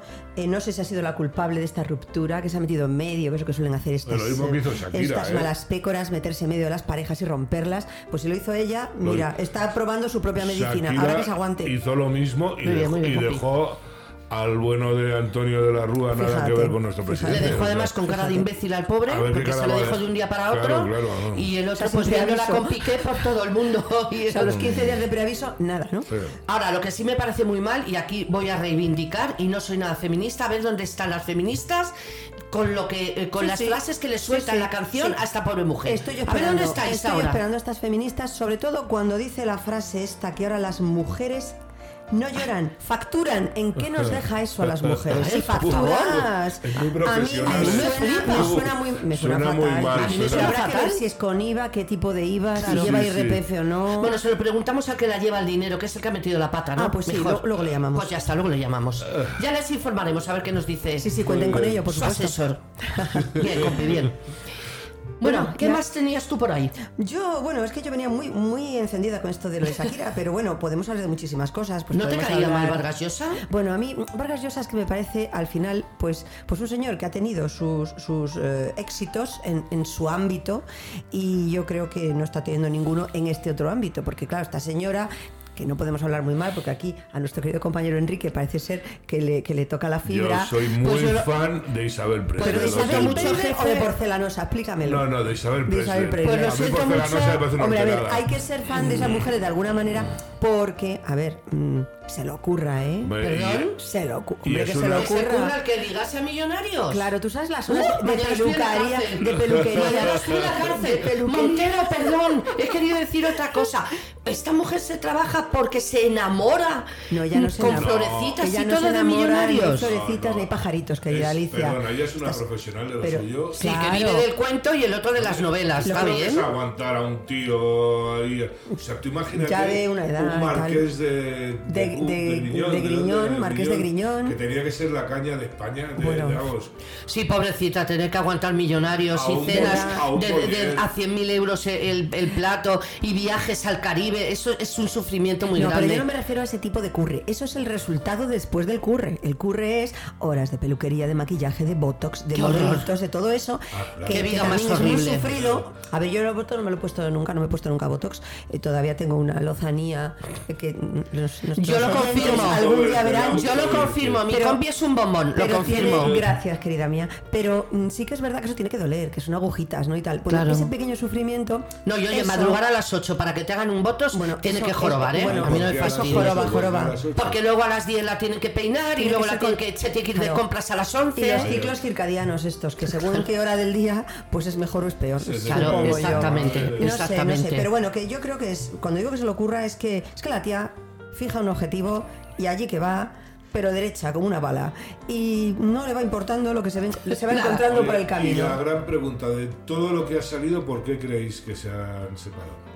Hombre, yo voy a decir una cosa, y que me perdonen las feministas, pero esta señora a las dos semanas de separarse ya tiene ahí a uno. ¿Ese ha pero- surgido de la nada? Yo no me lo se- creo. Separarte a ella, pues, la señora- está muy bien Isabel, pero bueno, ya ha madurado un poco, quiero decir que no es una niña. Hombre, pues no. Eh, y- Bueno, y si la veis en persona no tiene nada que ver. A ver, yo soy muy detractora de el Photoshop. A mí las cosas al natural. A mí que salga una señora de 70 años espléndida y luego empiecen a quitar la luz de aquí, la luz de aquí, la de allá y parezca Tutankamón, no. Por ahí no paso. Ahora no se puede caer el mito. O sea, Sí. yo- De hecho, yo llegado- Porque las demás, ¿qué hacemos? estamos dando la mañana Enrique. Leí, sí, sí, hoy leí en no sé qué hijo de los que ha tenido. Pues, Yo es que he perdido si la cuenta entre con- los suyos sí. y los de, y los de Iglesias, ya no sé cuántos Sa- van en total. supongo que será verdad, que antes de dejar entrar al padre, después del parto, entraba su peluquero. Seguro. No se puede caer el mito, es Madre que no mía, se puede caer. mía. No, no, y mientras, esa es mientras daba luz, le ¿cómo es pintaban las Antes- uñas de los pies, o sea que... Antes Mira, muerta como, que a, sencilla. como a la ministra, ¿no? Que sale ahí. por Ay, la. Yoli, la La Yoli Bragas de. Armani Díaz. Ay, por favor. La Yoli. Sí, sí, sí, sí. que sí. sale antes de estar en Podemos con los vaqueros rotos, como salen todos. Y ahora se hace la Que pedic- le- la pedicure. Se le ven los piojillos por aquí y ahora se hace la pedicure. La pedicure es se verdad, hace es verdad, ahora se hace Tiene la... metros y kilómetros de rostro, pero mucho más que la muralla china. Bueno, tiene 450 kil- eh, metros de apartamento que le pagamos todos para encontrar un sitio y hacerse se la pedicura. de, de- de ir al baño. de eso se le estropean y de fregar platos. Anda Sí, sí. aquí. De verdad, Pero que, bueno. Vergüenza, pero la bueno, vida. volvamos a Isabel Presley que Volvamos, tiene más, volvamos. más glamour Volvamos. que Yolanda Díaz. Tiene bastante más glamour. Bueno, no queremos herir tu, tu No, sensibilidad. polvo ya, a ver, yo- encantadas a todos los eh, a- oyentes. Este es nuestro primer y último programa. ha sido un placer que nos escuchen. Nos- si nuestro nos jefe nos está volverán- mirando con los ojos inyectados en sangre, pero bueno. No sé si nos volverán a escuchar, pero bueno, lo hemos intentado. Bueno, a ver, Isabel Preisler yo pienso que es una profesional de, de vivir bien, básicamente. Eh, se casó en su día con un jovencísimo portero del Madrid que por lesiones no pudo tener esa carrera profesional que quién sabe, a lo mejor hubiera sido bueno y todo. Sí, Se dedicó a cantar mm, de aquella manera, eso sí, es un exponente y un embajador de España por donde quiera que vaya. Y, y luego, bueno, pues como dice él, como ha tenido no sé cuántos cientos de miles de mujeres en sus alcobas, pues claro, sí tiene una purrela de niños que yo ya he perdido la cuenta. Y esta pues le encontró en ese momento pues más, eh, Yo creo como que el decíamos... amor de su vida. El amor de su vida, también. probablemente, El sí. Sí, yo creo que además Pero fíjate, hay una canción que Bueno, habla de eso, me parece, esta ¿no? chica ahora, la la, ¿Cómo se llama la rubia? que- Sí, la que lleva con Miranda, que lleva Miranda, con él 800 años. Que ahí está Miranda. esta bueno, chica- tiene un valor esa chica, tiene y una bueno, inteligencia sí, porque sí. llevar a Julio Iglesias. Eh, No tiene que ser fácil, ¿eh? No. Porque sobre todo el tema de cabeza, que se te puede ir adelante o atrás del peso que puedas llevar a veces. Eso Oye, es vamos a ver, vamos a dejarnos ya de pobrecitas, pobrecitas, que ahí cada una se mete donde sabe que se mete. Y el- O sea, cuando se casó con Julio Iglesias sabía que no era Pepe Gómez el albañil de la esquina. Pero vamos a ver, y ¿qué sabía lo que le venía qué encima, mujer ¿eh? sabe o no pretende cambiar al hombre una vez que se ha casado? Bueno, hay un dicho que dice, que dice que las mujeres no cambian y que los hombres sí, y que es todo el empeño de las mujeres hacer cambiar a los hombres. Es que es verdad, es que las mujeres tienen un empeño en cambiar a los final- hombres. Al final no. Yo soy de la teoría que el que es golfo es golfo, dé con quien dé y ya está. Y entonces los hombres al final no cambian y somos nosotras, bueno, nosotras no. ¿Por qué se puede no, llamar a un pero hombre ellas- golfo y no pasa nada? Y llamo yo golfo ahora a una y me ponen mañana a parir. Pues por todo el tema de género este que hay. Es que un hombre puede están- ser igual de golfo y una Claro, mujer igual de golfa. Claro, claro que sí. Hombre, o más. O Se más. puede llamar- O sea, Isabel Presley tiene cinco maridos Eh, y no eh. pasa nada. Al contrario, las feministas la aplauden y dicen, qué lista, qué lista. Eh. Pero Julio Iglesias es un machista, eh, un mujeriego, No, es un- pero es bueno, un vividor. un vividor, Es por un favor. vividor. Julio Iglesias es un vividor. Es que me sale. No me toquéis a Julio Iglesias. Soy truán, soy embustero, me gusta el juego y el vino. Sí, sí. Bueno, pero se le conoce tal y como es. Se le conoce tal y como es. Sí, bueno, la verdad que nunca. Yo es que nunca llorar ocultado- sabiendo lo que hay me parece de bofetón. Nunca ha ocultado que, que le encantan las señoras. Pues ya y está. que además se ha rodeado siempre de señoras estupendas. La verdad que sí, porque estaba por ahí Bai- Baitiare, ¿os acordáis de Baitiare? Baitiare, qué guapa era, por Dios. bellezón, Qué qué bellezón. O sea que verdaderamente, verdaderamente. Salió el padre, salió Claro, pero es padre. que tú cuando tú no has Bueno, es que visto- Papuchi era mucho ¿Cómo Papuchi. no has visto a los- a Papuchi, Ay, eh? sí. ¿No has visto a los futbolistas cuando van a las discotecas las colas que hay en la calle de chicas que van a cazar? Porque van a cazar, Montero, van a cazar. Pero amiga, tú vas a ¿Y la tú has visto tú- cómo se tú ponen? ¿Tú sigues yendo de discoteca? Se pone pues ver, eso, ¿cuándo quedamos? Espectaculares, se ponen pelo, la que no lo tiene, Bueno, sí. minifaldas Bueno, y de mira, todo para ahora llamar la atención, yo- obviamente. Yo una época, Cazar fíjate que- futbolistas cansa. Yo una época que viendo la tele decía, jolín, qué envidia de melenón, fíjate qué pelazo tiene esta. Y yo con mis, mis pelillos, a ver, que no voy mal, pero y tal, jo, aquella qué pestañones tiene, madre mía. Hasta que un día me entero que, la- que los pelos son postizos, que Claro. son extensiones, Todo, que las todo, pestañas todo, son extensiones todo. de pestañas. Todo. Digo, madre mía. Se ha operado Llegan a casa y como decía la canción, cuidado con Paloma que me han dicho que es de goma. Ya te sí, digo. Pues ellas igual, Sí, llegan a casa y empiezan pestaña, la pata de palo, el pelo y al final en qué se quedan. Que sale el tío corriendo. O sea, había un libro muy divertido, no recuerdo el autor ahora mismo, se llamaba Todos los ombligos son redondos y hablaba precisamente de una historia en la que uno se enamora de, de- de una chica tirando a fea. Tirando a fea. Y entonces, claro, ya, pues, pero es encantadora, maravillosa, bueno, comparten ideales y demás. Y la noche de bodas, porque al final se casan, ella se mete al baño a, pues a, a- a desprenderse de tal y el otro pues diciendo, bueno, pues a ver qué me encuentro. Y cuando sale, sale una mujer estupenda. Al revés. Se había puesto todo Qué bueno. toda la cantidad de cosas encima para que le hicieran gorda, fea, horrorosa, y cuando sale, sale un bellezón. Y entonces otro queda flipado, dice, ¿pero qué ha pasado aquí? Esto es un baño que se transforma la gente cuando entra. Y ella le dijo que es que estaba harta de que la gente se enamorase de su físico y no de su personalidad. Y entonces, como ya sabía que ese amor era bonito, verdadero, bonito, bonito. ¿verdad? Precioso. Pero vamos a volver al Yo creo que se han separado hablando otra vez de lo mismo, porque este señor, cuando la Preisler se mete en el baño y se quita lo que se quita, la cosa cambia. Totalmente de acuerdo contigo, compi. Totalmente. Y además lo sé.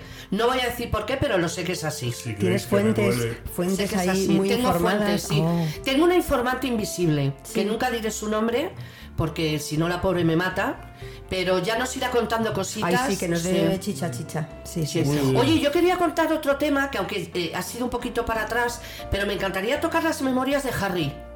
Las memorias de Ay, Harry. Las memorias de Harry. Ay, Harry. Porque os voy a decir una cosa, no he oído una definición mejor de las memorias de este chico que es como el mensaje de texto más largo mandado jamás por un borracho cabreado a alguien. Es la mejor definición que he oído. ¿No ves? Pero es- este Harry, ¿cómo se llama la mujer? Eh, Eh, Meghan Harry, Markle, Harry- que es actriz Harry- además. Harry eh, de, la, de los British, eh, de la realeza británica, y es, eh, de- que es duque de Sussex, de Essex, de Sussex, ¿no? De- de sí, que no Sussex. se piensen que estamos hablando de Harry de, Potter. de Sussex. No. Eh, yo creo que este sí que no puedo yo con Harry, con Bueno. Bueno, yo estoy de acuerdo con Ana Rosa Quintana, ¿eh? Es un niñato. Es un niñato que le ha dado por escribir sus novelas, sus memorias. Y espérate, voy a la cárcel hoy.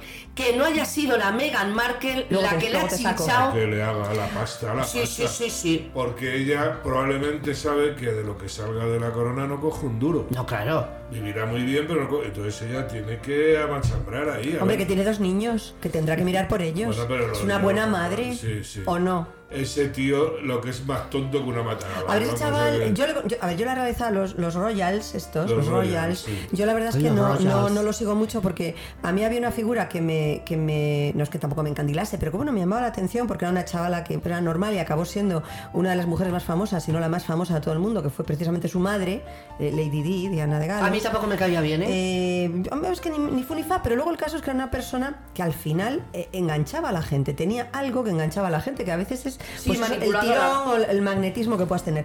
Y este chico lo que tiene es que es que es hijo de esa señora y bueno, y hijo de- del actual Pero rey, ¿no? Pero es que este chaval siempre ha sido pues eh, pues un trasto, un díscolo, eh, siempre andaba de borrachera en borrachera, de discoteca en discoteca, eh, no se le conocía una novia formal prácticamente hasta que se echó a esta, que encima actriz norteamericana y de color, que yo no tengo nada ni contra las actrices, ni los norteamericanos, ni las personas de Ay, no, color. que los americanos me caen Aquí llamadas negras, porque son de a color, más bien a todo el pues, mundo. pues, tirando del marrón ¿no? al negro Sí. y, y sin, y sin complejos. Pero Y a este niño le taparon muchas de las cosas que hizo. Hombre, claro. ¿eh? Y ahora se mete con su familia cuando le han tapado de Dice- todo. es que que- MI6, ¿para qué te crees que está ahí? Se vistió de nazi porque el hermano le obligó, ¿no? Bueno, Sí, claro. A él le van a obligar, con 18, 19 años, le van a obligar a vestirse de nazi. Eso no se lo cree ni él. Pero que también yo pienso que es. No sé, que hay que tener en cuenta es que, es que este chico es el pequeño. Sabe que la línea sucesoria no le toca nunca. Vamos, no le toca nunca, a no ser que su hermano abdicase, que ya no, porque se ha casado con una que encima le mola, porque Kate, pues parece ser que se llevan bien. Él y. La mujer Sí, de... sí, la mujer de, de Guillermo. De Guillermo. De Guillermo. Yo de esa sí que soy fan. Yo Sí, también. Sí, sí, es Ha una chica. tragado lo suyo también. Sí. ¿cómo se llama? No, no, Eh, Catherine, Catherine. Catherine, eso, Kate, Catherine. Ha tragado lo suyo también, ¿eh? sí, Porque sí, bueno, es que en esa familia hay que tener ¿Sabéis lo que ha pasado? Que Catherine es una mujer eh, muy educada, eh, muy inteligente, Sí. que ha sabido respetar donde se ha metido. Y las otras dos se pensaron que iban de feria y no bonita, no ibas de feria. Y lo mismo que decías tú, que Shakira se metió en la relación con el de la Rúa, también, me va a odiar todo el mundo, pero me da igual, también acordaros que cuando Lady Di conoció al príncipe, mm, eh, a Carlos, Carlos salía con la hermana de Lady Di. Cuidado, Ah, tenía sí. una relación con la hermana de Lady Di. No sabía yo eso. Y Lady Di se estás, metió en compañera. medio de la relación de su hermana. ¿No será que la reina se metió en medio de la relación de Carlos con la hermana Que estaba de Diana casada la y dijo, hermana? me gusta más esta que la otra? Ese me No suena. lo sé, porque No lo yo sé. ahí no estaba. Date cuenta que la reina, y con todos los respetos, eh, Isabel II ya fallecida, Dios la tenga en su gloria, bueno, o donde sea, porque como está anglicana, vete tú a saber dónde van, em, se metía en todo. Sí, pero es que era la reina. Sí, claro, bueno, pero tampoco. Y pero- ha sabido llevar un reinado de años y años y que la gente la adore. Bueno, O sea, a ver ella quién hacía un, papel, eso. hacía un papel que no vamos a desmerecer ni muchísimo menos, pero que tampoco era la que dirigía el cotarro, que aquí hay un primer ministro en este país. O sea, que Eh, Sí, bueno, que es pero- el que hay un gabinete que es el que manda, pero... Sí, sí, pero ahí las Oye, últimas Juan- cosas se las Juan preguntaban a Carlos ella. se metía con las novias de Felipe. Le gustaban todas. No, Sí, pues hemos acabado con Leticia. jo, mira Ya, que- es que esa... Bueno, es que Leticia, le- os digo que acabo en la cárcel hoy, es que Leticia es un poquito insoportable. Eh, sí. Bastante insoportable. sí. A mí me encantaba cuando la veíamos, jolín, cómo pasamos de un tema a otro, qué fluidez. Eh, Pero es que es una maravilla, hemos tocado de todo en un momento. De- dentro de nada hablamos de los viajes a la luna. Pero sí que es verdad que a mí me encantaba cuando la veía en el telediario, sobre todo creo que era, no sé si era por las mañanas, tan mona, tan cándida, tan rubia, tan, tan dulce. Y luego es que La cara de ajo que se le no, ha es que puesto, se le ha puesto ¿no? una cara extraña y, y luego Ya, aquí mando yo. no y además esa, puesto. esa- esa manía que tiene por ser anoréxica o por, o por aparentarlo a lo mejor se mete unos chuletones entre pecho y espalda que no lo sabe nadie pero, Sí, porque hay pero gente que sinceramente tiene su metabolismo poco, porque es es que así. de verdad que está la pobre que es para darle un bocata Luego sí, Mandona debe de ser, pero tiene cosas buenas, yo creo también. ¿Ah, sí? Sí, sí, Cuenta, mira, yo el cuenta. otro día Sí, leí, cuenta, pues, voy a contar, os voy a contar. A ver, yo no tengo que tener cuidado porque de, de quién hablo y de cómo, pero sí que es verdad que a mí me gusta eh, mm, cómo está educando a sus hijas, en el sentido en las relaciones personales entre las dos. Siempre ser la segundona, acordaros de la reina Es Isabel difícil, II y su hermana, sí, mm, sí, la pelusilla que la tenía y tal, pues siempre es bueno que esa segunda hermana a la que, bueno, hay que decirle que de momento, mientras la otra no tenga descendencia, es la línea, la siguiente, la línea sucesoria, que tiene que ser un apoyo, que tiene que ser una ayuda, que tiene que ser Sí, amigas, mira, ahí te, ahí voy a dar Sí, la pero- razón. Y las está educando en eso muy bien, Sí. muy bien. Y, y Además, no ella tiene generando- experiencia con sus hermanas sí, claro, también, es que claro, creo que eran claro. tres por lo menos, tres, o Tres, tres. hermanas. Y, y a mí me gusta eso. me Sí, gusta pero yo eso cada vez que la veo al lado de las niñas, las niñas están todo el rato mirándola a ver si Bueno, qué dicen, qué pero hacen. eso ella es- las mira, con una mirada ella las controla. es normal. y eso se nota que tienen ahí una Mientras- educación mientras- de sargento de hierro. Mientras no lo haga el rey, Escucha, vamos bien. O mi sea padre que. me, me controlaba con una mirada. O sea, mi padre que no era para nada No, y el mío también, y yo no le tenía nada de miedo. Ni, ni yo tampoco, pero sabía que cuando nos miraba es que algo habíamos hecho mal. Recapacitamos y decíamos, ah, vale, bien, ya está. O sea, nos controlaba un poco No, hombre, así. eso en eso estoy con Eugenia.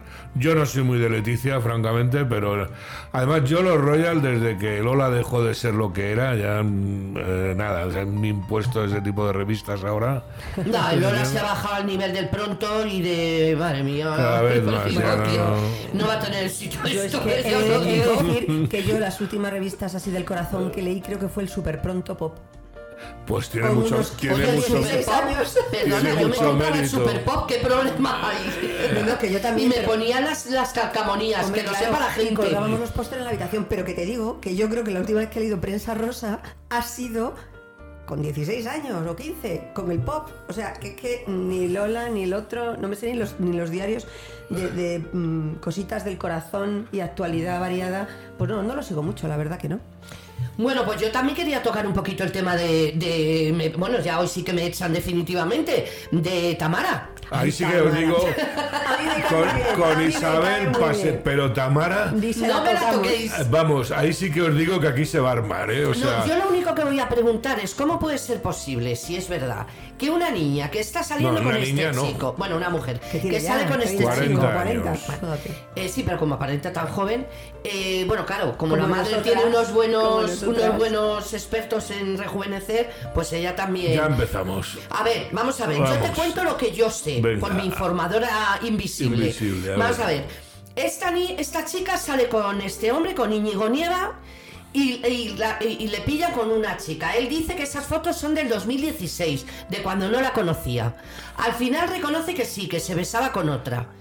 Y esta alma cándida le perdona en El- cinco minutos el- porque sí. El amor es muy tonto. Es que es un alma cándida. Es el amor es muy tonto y va a sufrir. Por eso cae bien esta nena, porque Sí. parece buena nena, se la ve como Sí. inocentona, se la ve como confiada, y a mí es una chica que, que me cae bien, que me cae bien. no, a mí me cae fenomenal, no, cuidado, ¿eh? no tenía que haber vuelto. Mucho mejor que la madre, me cae mucho mejor que la madre. Lo va a pasar Bueno, mal. bueno. lo va a pasar Además mal. me gusta porque es una persona que la da igual si la critican por pija, porque cree en Dios, Ah, es que si no porque le- tal. si no- Sí, bueno, pero con la izquierda que ¿os tenemos que no puedes hacer dijo- absolutamente nada porque todo es ¿Os ridículo. acordáis cuando dijo que es que ella le había pedido a la Virgen a ver si le echaba una mano, pero se ve que la Virgen no la escuchó? claro. Pero es que la da igual, porque se rían de ella por eso, es lo que me gusta. Que parece tonta, pero luego tiene una Hombre, personalidad arrolladora. es creyente y hace lo que tenemos que hacer los creyentes, Pues ¿no? Que es dar fe, joder, a todos los santos. Testimonio. con Sí, pero hay mucha gente que le da vergüenza porque seguida la izquierda ya se mete con los creyentes, con la religión, con Bueno, todo. la izquierda que se to- bueno, que no tome nada porque se pone cardíaca. No, no, por eso. Entonces mucha gente le da como miedo y dice, pues me voy a callar. Pero esta no. No, esta no. sale y te habla y te dice, oye, y que yo conozco gente de izquierdas que la adora, ¿eh? Que Hombre. adora a Tamara. A poquita Cuidado. inteligencia que tengan, vamos, o sea, Claro, no o sea, tiene... es una Es una- mujer. Yo, pero yo, yo no, a mí que haya vuelto con el Onieva este, A mí no me gusta. Lo va a eh, pasar lo va a muy pasar mal, muy mal y además Tamara... Y una estoy- mujer tiene que tener dignidad. Estoy seguro siempre. siempre. Siempre, No, además, totalmente de acuerdo también tiene cuando una tenerla. pareja se rompe, Totalmente de acuerdo. mal, mal arreglo tiene. Pues Eh, Tamara, mm, te queremos. Tamara, te queremos. Vente Mucho. un día Ay, te lo voy a decir ahora mismo, Hay- 21 días. Hay seguro que aparece un hombretón maduro en una Harley blanca estupenda.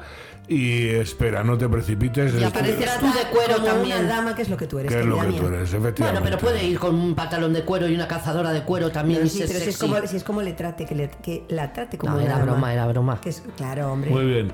Nos quedan cuatro minutos. Uy, en cuatro minutos ver, podemos despellejar un montón de gente. Madre mía, vamos a ver.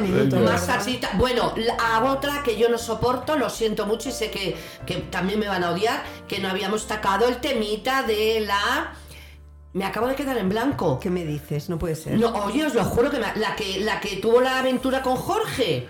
Con el Jorge este, la. Jorge. Ay, la del Alfonso, la del Fonsi. La de Fonsi. Ay, la Ah, tonta esto no, ahí no, sí, lo de Ah, Fonsi. sí. No, sí, no estoy Oye, que me, que me acabo de quedar en blanco con el Aitana, nombre ¿no? de ella. ¿Cómo se llama? no, No, no, Aitana es la otra. La eh, tonta esta rubia del pelo largo que va de modelo Ya profesional por la estamos con vida. las rubias, ya estamos con las rubias. Hay Ay, rubias por listas. favor, hombre. que no. acaba de tener el escándalo hace dos semanas con este chico que salía con él en una discoteca. A ver, a ver, es que... Que él estaba casado, Lo he por visto, favor. pero no la he seguido. No la he Bueno, no me lo puedo Bueno, creer. es que yo no caigo. Bueno, Bueno, es que como ha vamos salido a- en un montón de sitios, en un montón de prometer- programas y en todo. ¿Pero sale alguna serie de la tele o algo? No, no, no, no. Ella era modelo y luego se ha ido liando con uno, con otro, con otro y ella dice que ella es modelo y presentadora. Pero por lo único que se la conoce por todos los líos que ha tenido. Que ha tenido líos. Marza Coño, la que estuvo casada con, con el Feliciano. O, o, o Eso, con el sí, sí. Espérate que lo, busco, lo Hija, busco. por Dios. Ay, de verdad. Es que no me lo puedo creer, es que se me ha borrado del ordenador, perdonarme. Ay, Pero bueno, ay. así es el directo. Bueno, sí, la memoria no tiene... Bueno, no me acuerdo, chica. Bueno, No sé, yo Eh, de verdad. Eh, creo que le estoy viendo la cara, pero el Yo no me también, sale. es que, es que sé quién es, pero me da mucha rabia. Bueno, en cualquier caso, ¿qué es lo que ha sucedido? Pues que se lió con uno, con uno conocido también en, en una discoteca, que tuvieron un, se dieron un piquito y ella como necesitaba hablar de algo, porque hacía mucho tiempo que no se hablaba de ella, pues dijo, venga, pues voy a soltar Alba- esto. Alba Carrillo. Alba, por Dios. Alba Carrillo. Que cada vez sí. que no hablan de ella, se lía con alguno y sale, pero luego sale lloriqueando, que la maltratan, que el machismo y que no sé Y qué. además esta chica es muy mayor, ¿no? Pues no lo sé, pero vamos, a mí es que nunca me ha gustado, ni me ha parecido mona, ni me ha parecido como para que fuera un Bueno, modelo, va, va bien sinceramente. arreglada, sí, no O sea, sé. es que no me ha Qué parecido triste, nunca. qué triste que una persona, ya no ni hombre ni mujer, que una persona tenga que recurrir a todas estas maniobras para estar en el candelabro, como decía aquella. Sí. O sea, para que se hable de ti. O pero sea, es que para que se eso, hable de ti. eso, desgraciadamente es lo que ha hecho el 90% de los famosillos. No estamos hablando de famosos, cuidado. No, de los famosillos. Hay categorías, ¿eh? Sí, sí. De los famosillos que han salido en Sálvame, que es otro programa de famosillos. No es un, para mí no es un programa Eh, yo serio. estoy contigo, el glamour ha muerto. Claro, Vamos el a glamour ha muerto. el glamour ha muerto. Bueno, el glamour sigue vivo con tu admirada y Bueno, Tamara. Pero sí, pero vamos, eh, Y quedamos poco más, cuatro. y poco Sí, quedamos más. más. Pues mira, tres y Tamara. Y Los que Tamara, estamos cuatro, aquí, Tamara. exacto. cuatro. Pero el glamour, Ya, no, ya no hay desgraciadamente ha muerto, ¿no? Es una pena. Bueno, eh, que me ha gustado mucho. Yo, ya nos vamos. A partir de Ya, ahora. qué pronto eh, pasa el tiempo. No podemos despellejar a nadie más. No, pero tranquilas, despellejaréis. Yo mm, Bien. ya le digo a nuestros oyentes que las voy a dejar solas ya a partir de ahora voy yo. Que se metan con Isabel, no la aguanto. Y gente así, y a esta no hay que las pare. O sea que en vez de despedirnos, nos abandona él. Os abandono abandona, yo. nos sí. abandona. Corro Somos- menos peligro. Somos Esto- unas mujeres abandonadas, por nuestro jefe. Bueno, Pues- esto, esto es único en la historia de la ¿sabes qué te radio. decimos? ¿Sabes qué te decimos qué? Sobreviviré. Amigos, desde el visillo, hasta la semana que viene. Gracias. Gracias.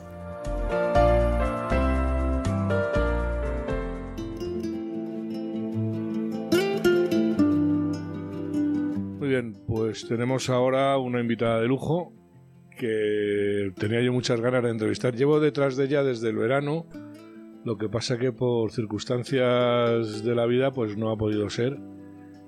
Eh, está con nosotros María del Carmen eh, Cózar Navarro, que es una historiadora gaditana y además ejerces de gaditana, ¿verdad?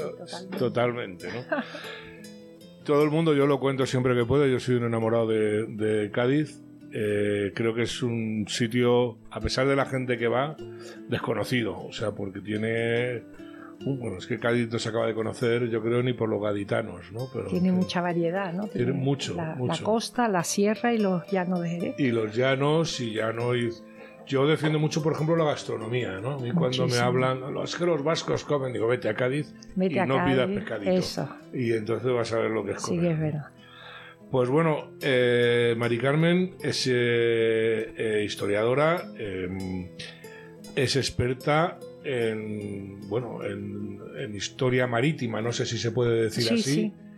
Ella, eh, bueno, tú empezaste estudiando en la Universidad de, de Cádiz, ¿no? En la antigua facultad. Sí, en la- Bueno, era escuela Era universitaria. escuela universitaria y dependía de Sevilla. De Sevilla. Y empezaste a estudiar filosofía. Filosofía y letra, Y- historia, dentro de filosofía, filosofía y letras, y.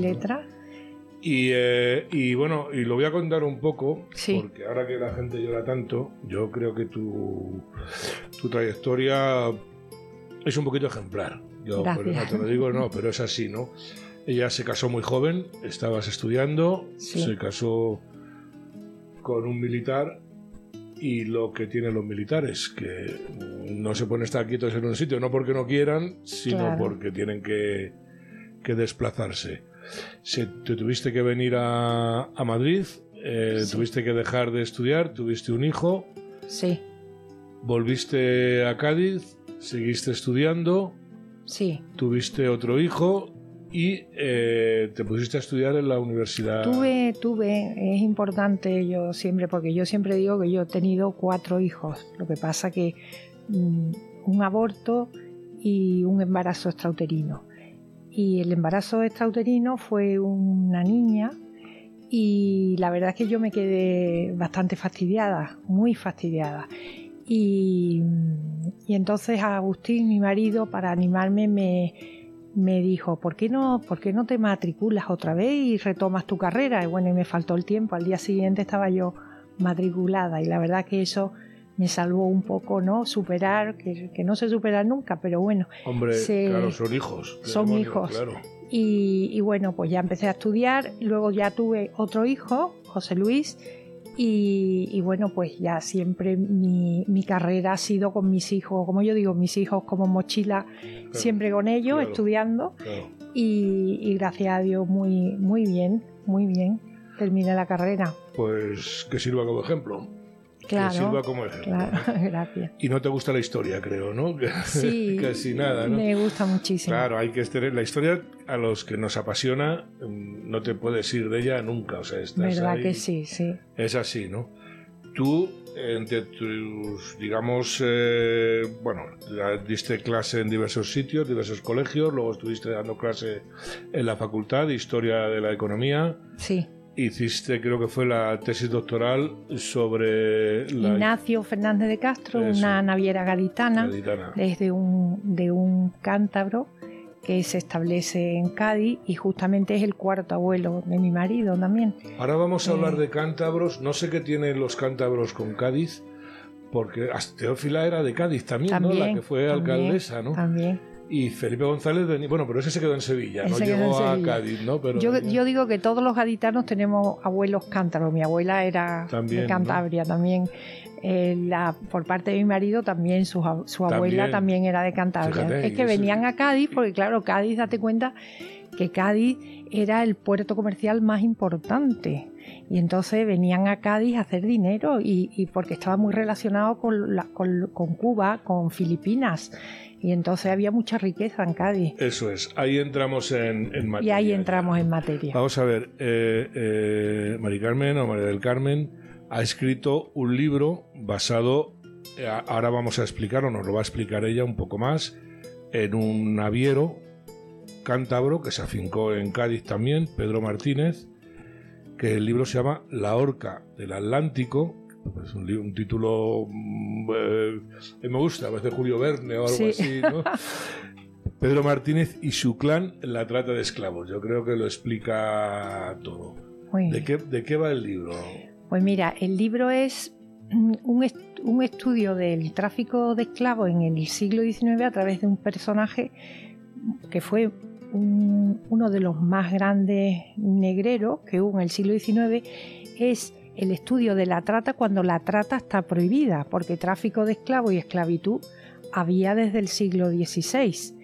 Y lo que pasa que en, en 1817 España firma un tratado con, con Gran Bretaña prohibiendo el tráfico de esclavos. Lo que ocurre que, claro, una, una, había una tendencia a hacer el, el- el tráfico, estaba bien visto, con naturalidad, y entonces ese tráfico de esclavos se continúa haciendo, pero en la clandestinidad.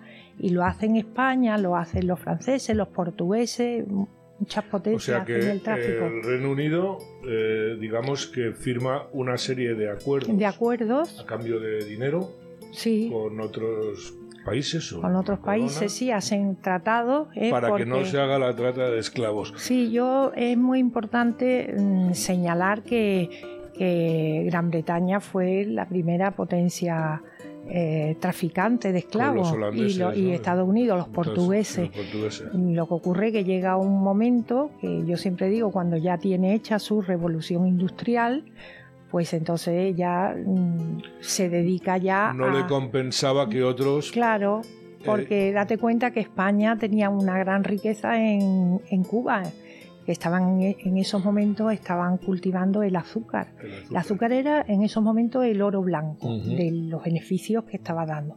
Y se trabajaba con mano de obra esclava, coste cero.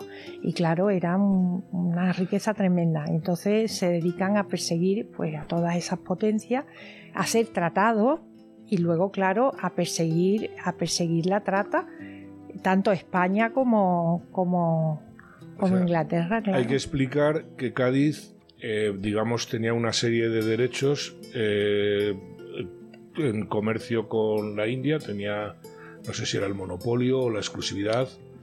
No, ya en esa puerto. época no. En ya- esa época no, ya, anteriormente. ah, eh, en 1778 pierde ya ese monopolio.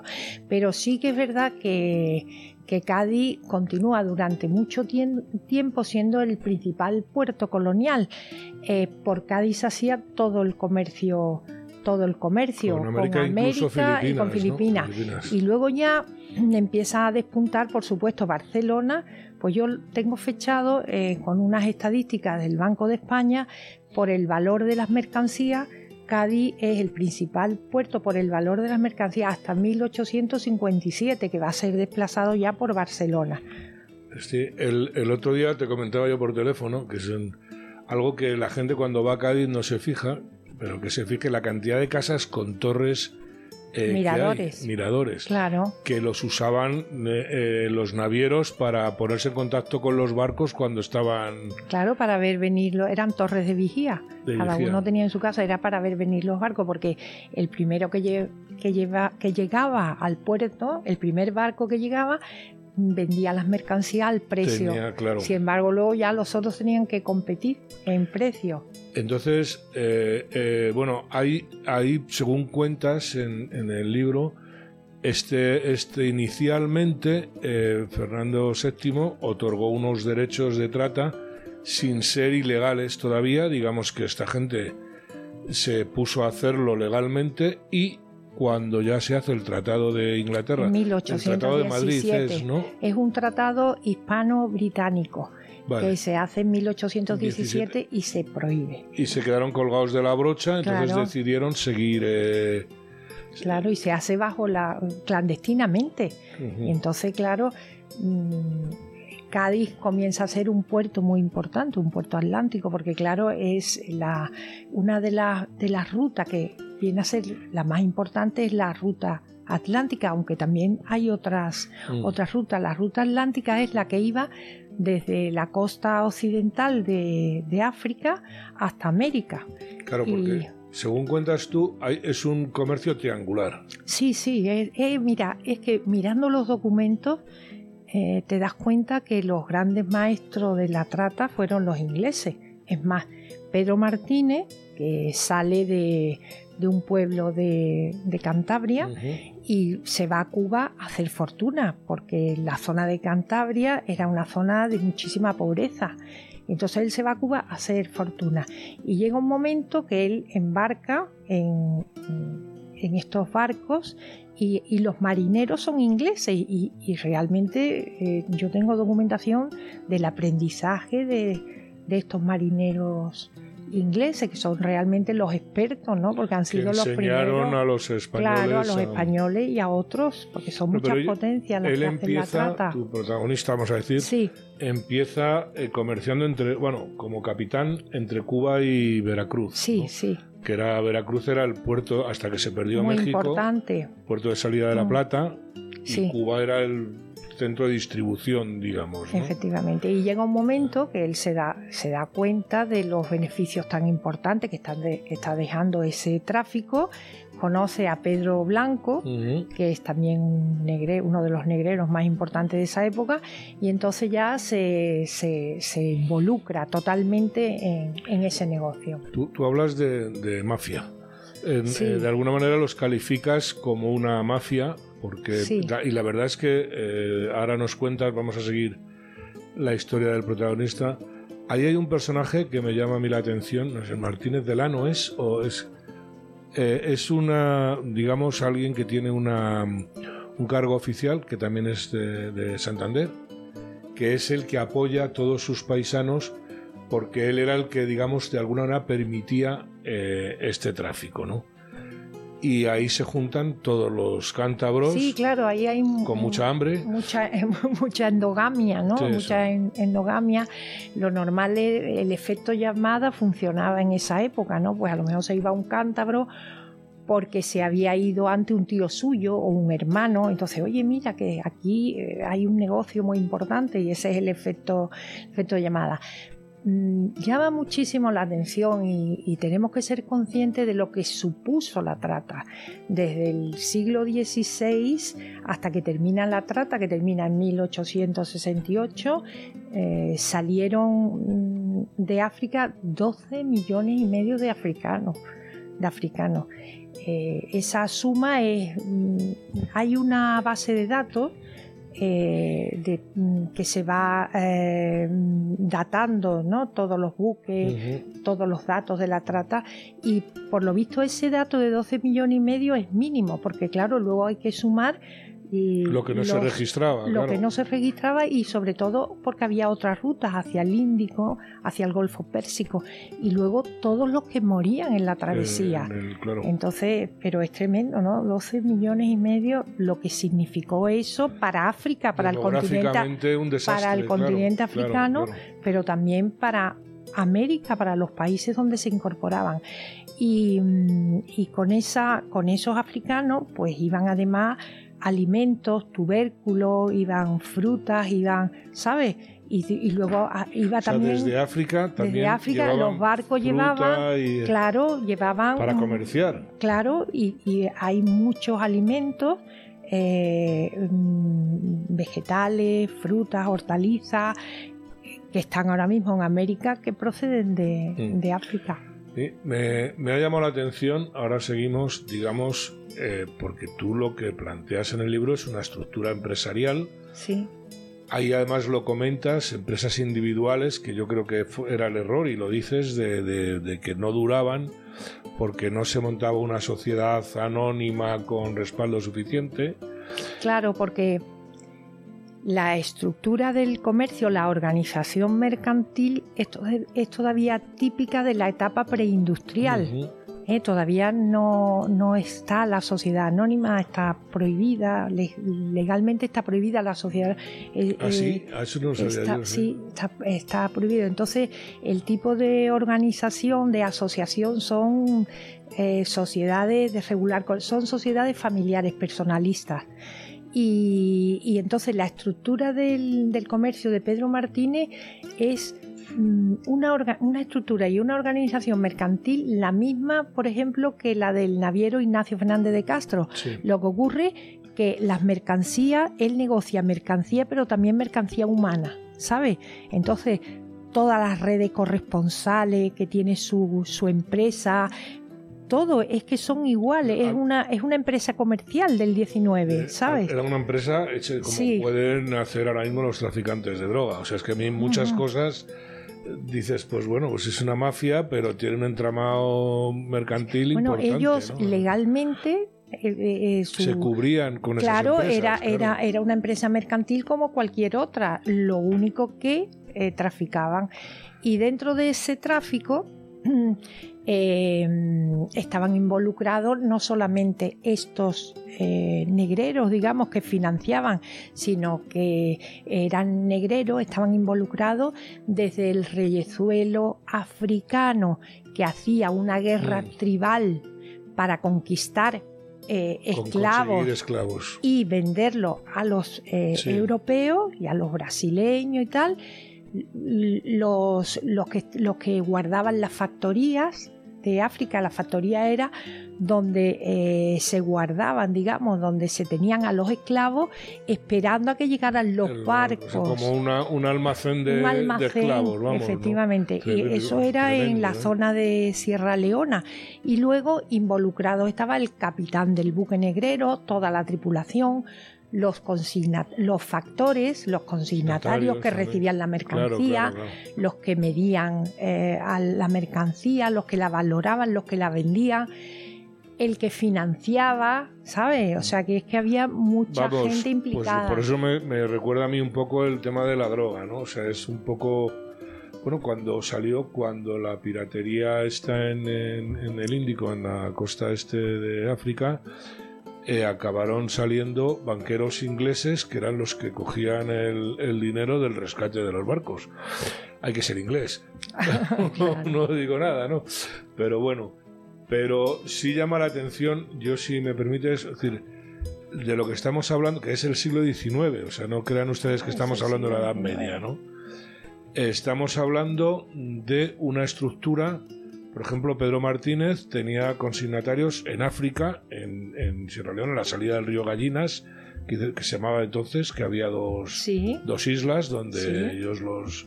Donde estaban, todas las factorías de Pedro Blanco y la de él también, la de Docomboro. Ahora, ahora hablamos de Pedro Blanco, es uno de los personajes que me ha, llamado la atención. Pero es que él tenía eh, eh, representantes o consignatarios eh, creo que nombras eh, Londres, no sé qué otra ciudad inglesa. Sí, está en, está en, Londres, está en Liverpool. En Liverpool. En Liverpool, luego está, por supuesto, en Cuba, en Estados Unidos, también en Cádiz, por supuesto, o sea, eh, por toda la zona donde hacían los negocios. De hecho, muchos barcos eran americanos, por ejemplo, y usaban los clippers, no sé. Claro, claro, porque los, los buques que utilizaban en esta época eran buques de vela, pero tipo clipper. El mm. clipper es un buque en el que el casco se alarga mucho. Eh, pero a la vez tiene gran capacidad de carga para adquirir eh, velocidad. Pero luego el aparejo es pues puede ser de fragata, de goleta, ¿sabes? Eh, pero es, tiene esa peculiaridad. No eran buques muy grandes, de muchas toneladas, porque, porque luego cuando llegaban a, las islas, cuando llegaban a Cuba, cuando llegaban a Puerto Rico, pues claro, eh, por la zona había mucha vegetación marítima y entonces tenían que acceder con facilidad por esa zona para dejar la mercancía. La mercancía se le llamaban los carbones, en los documentos te encuentras los carbones los bultos, claro, porque se disimulaba. Claro, porque es una es un es un tráfico que está prohibido y no podían decir si no se hablan los carbones. He dejado tantos carbones en la costa y es, claro, o sea que esto es de antiguo. Es como cuando hablan los los chorizos por teléfono y están utilizando un lenguaje.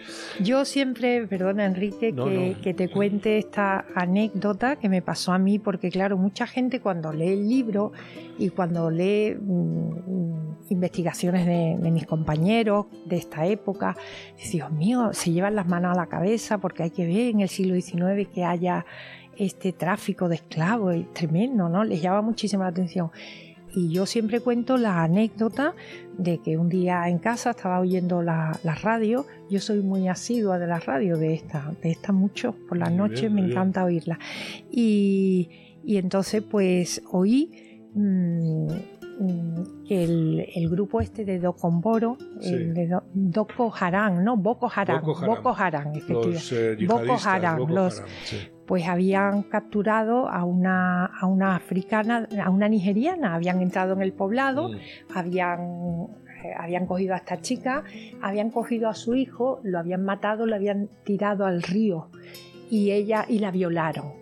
Y entonces mm, ella, eh, después de muchísimas vicisitudes, había logrado llegar a España y ella contaba que ella no había abortado, que ella mm, comprendía que su hijo no tenía, no tenía, culpa, pero que se horrorizaba ver la cara del niño y ver la cara de su violador. Horrible, tremendo.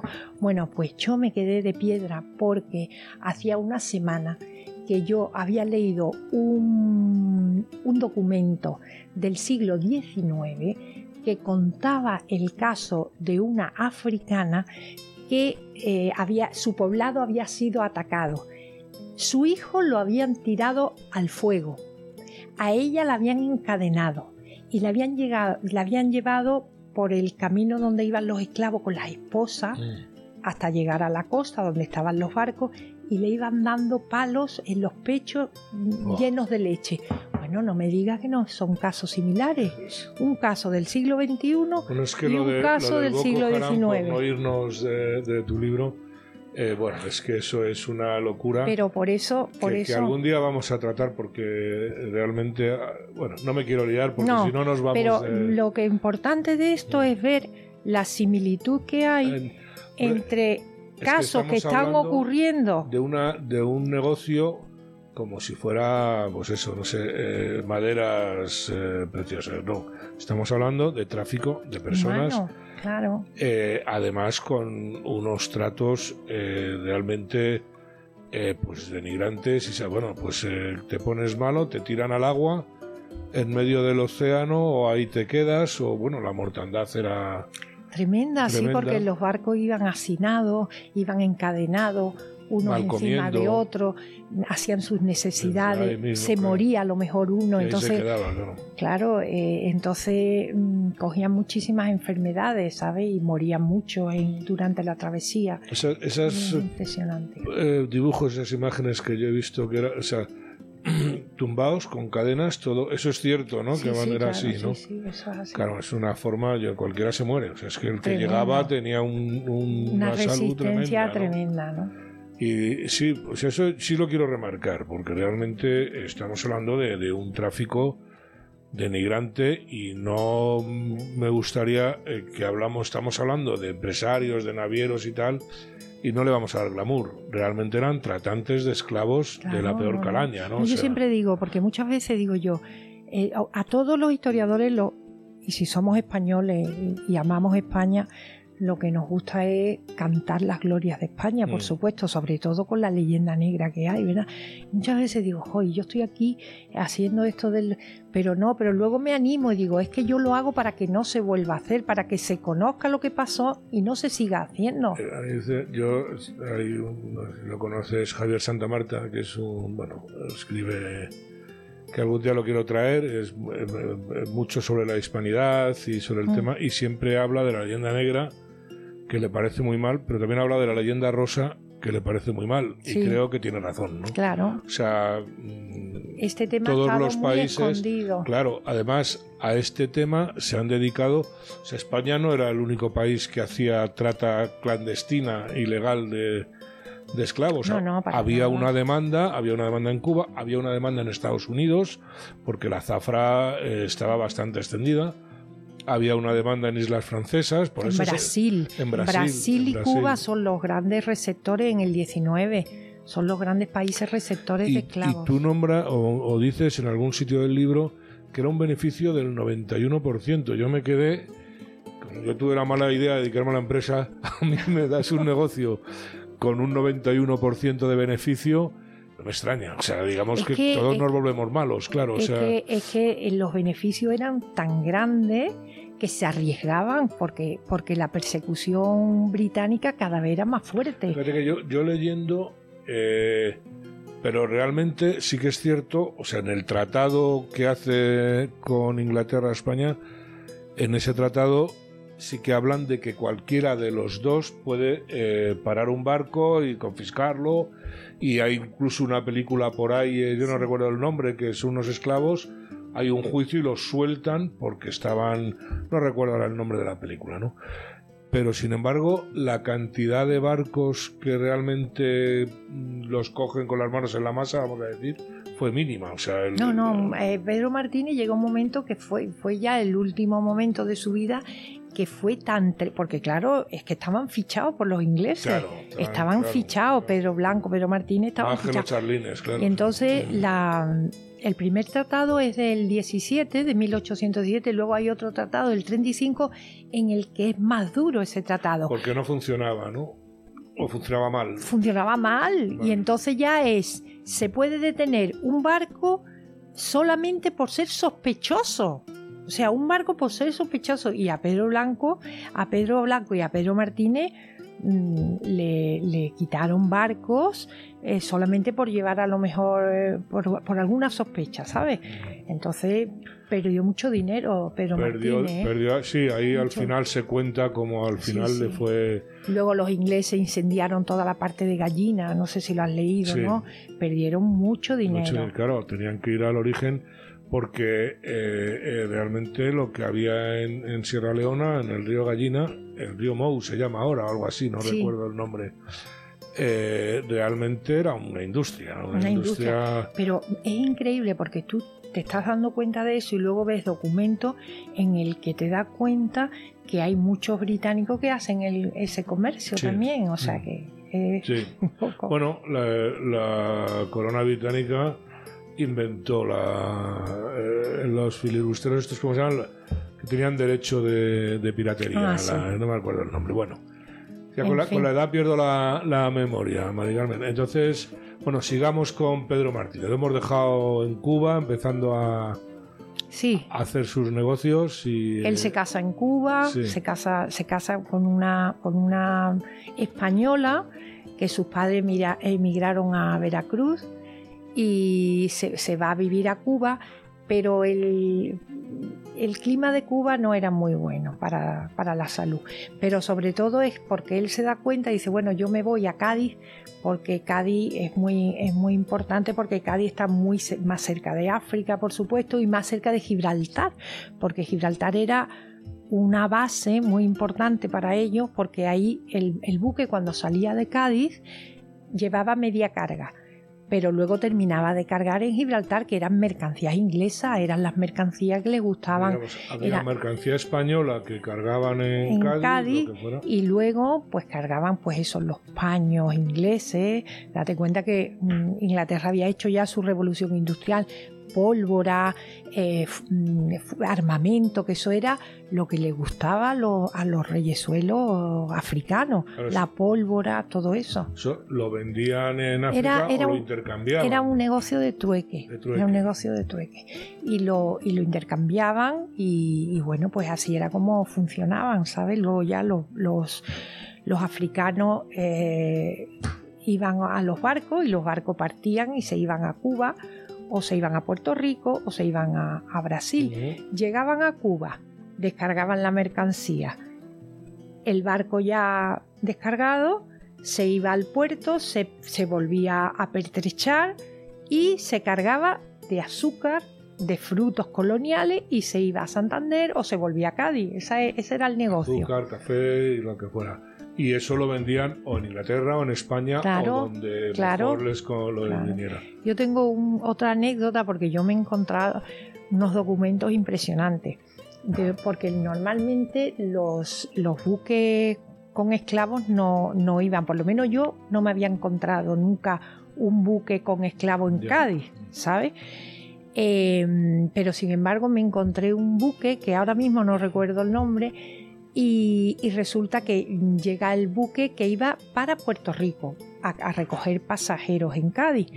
Total, que se, los pasajeros ya se suben en el buque, el buque zarpa para Puerto Rico y cuando va por mitad de la travesía, digamos, pues los, los, los pasajeros empiezan a oler muy mal, qué mal huele, qué mal huele. Y es que en la bodega llevaban esclavos, habían aprovechado el viaje de los, del pasaje, era un, un viaje Y no- de... y no habían dicho Y, nada. y no habían dicho nada, lo llevaban cargado de... Vaya, Eso aparece todo como una denuncia, ¿no? Al capitán. claro. Es claro. curiosísimo. Eso me llamó a mí mucho la atención, la verdad. Oye, y este personaje que me gusta, Pedro Blanco. Ah, Pedro Blanco. Pedro Blanco que era de Málaga, no era... Era malagueño. era malagueño, ¿no? Eso está muy, está muy, mm, muy novelado. ¿eh? Su, y entonces sí que yo me lo encuentro cuando, cuando estudio a Pedro Martínez. y son dos personajes mm, tan con tantas similitudes que yo llego a un momento que digo, bueno, ¿y quién era uno y quién era otro? Porque el famoso es Pedro Blanco, hasta que yo saco a Pedro Martínez. De Pedro Martínez se hablaba, pero ¿sabes? Pero es que Pedro Martínez tuvo muchísima importancia. Los dos se asocian en varios momentos y tienen mucho peso ¿no? en esta época. En lo que es el Prácticamente el tenían un monopolio, Bueno, prácticamente, ¿no? Sí, Del negocio eran los, los grandes negreros. Lo que Mm. pasa que yo creo que el otro fue más listo, no sé. El Pedro Martínez llegó un momento que se arruina. Hombre, Pedro Blanco se tuvo que ir, no sé si fue a, a se Génova. fue a Génova, después eh, el- la historia, lo que se ha historiado o novelado, dice que acabó loco en, No me extraña. en Barcelona, por lo visto. Claro, no me extraña porque venudas vidas. ¿no? Ahí nosotros nos hicieron un documental que no sé si conoces, que se llama Cachita, Ah, no, lo tengo que ver. que lo tienes que ver porque es muy bonito, está muy bien hecho, ¿sabes?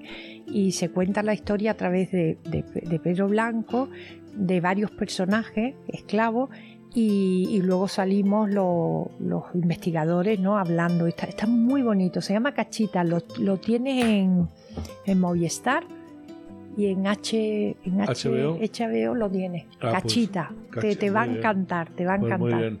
Sí, porque además, eh, la verdad es que es una parte, lo que estamos hablando hoy, que no se conoce, o por lo menos eh, lo conocéis los, los historiadores, o los, Claro.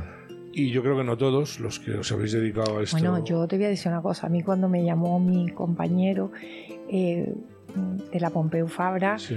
para proponerme que, que investigara Cádiz porque la trata, y yo digo, ¿pero qué dices de la trata? No tenías ni idea. Yo, yo no he visto, yo, no he, yo he hecho mi tesis doctoral de Ignacio Fernández de Castro en el, en el archivo de protocolo y yo no he, no he visto nada.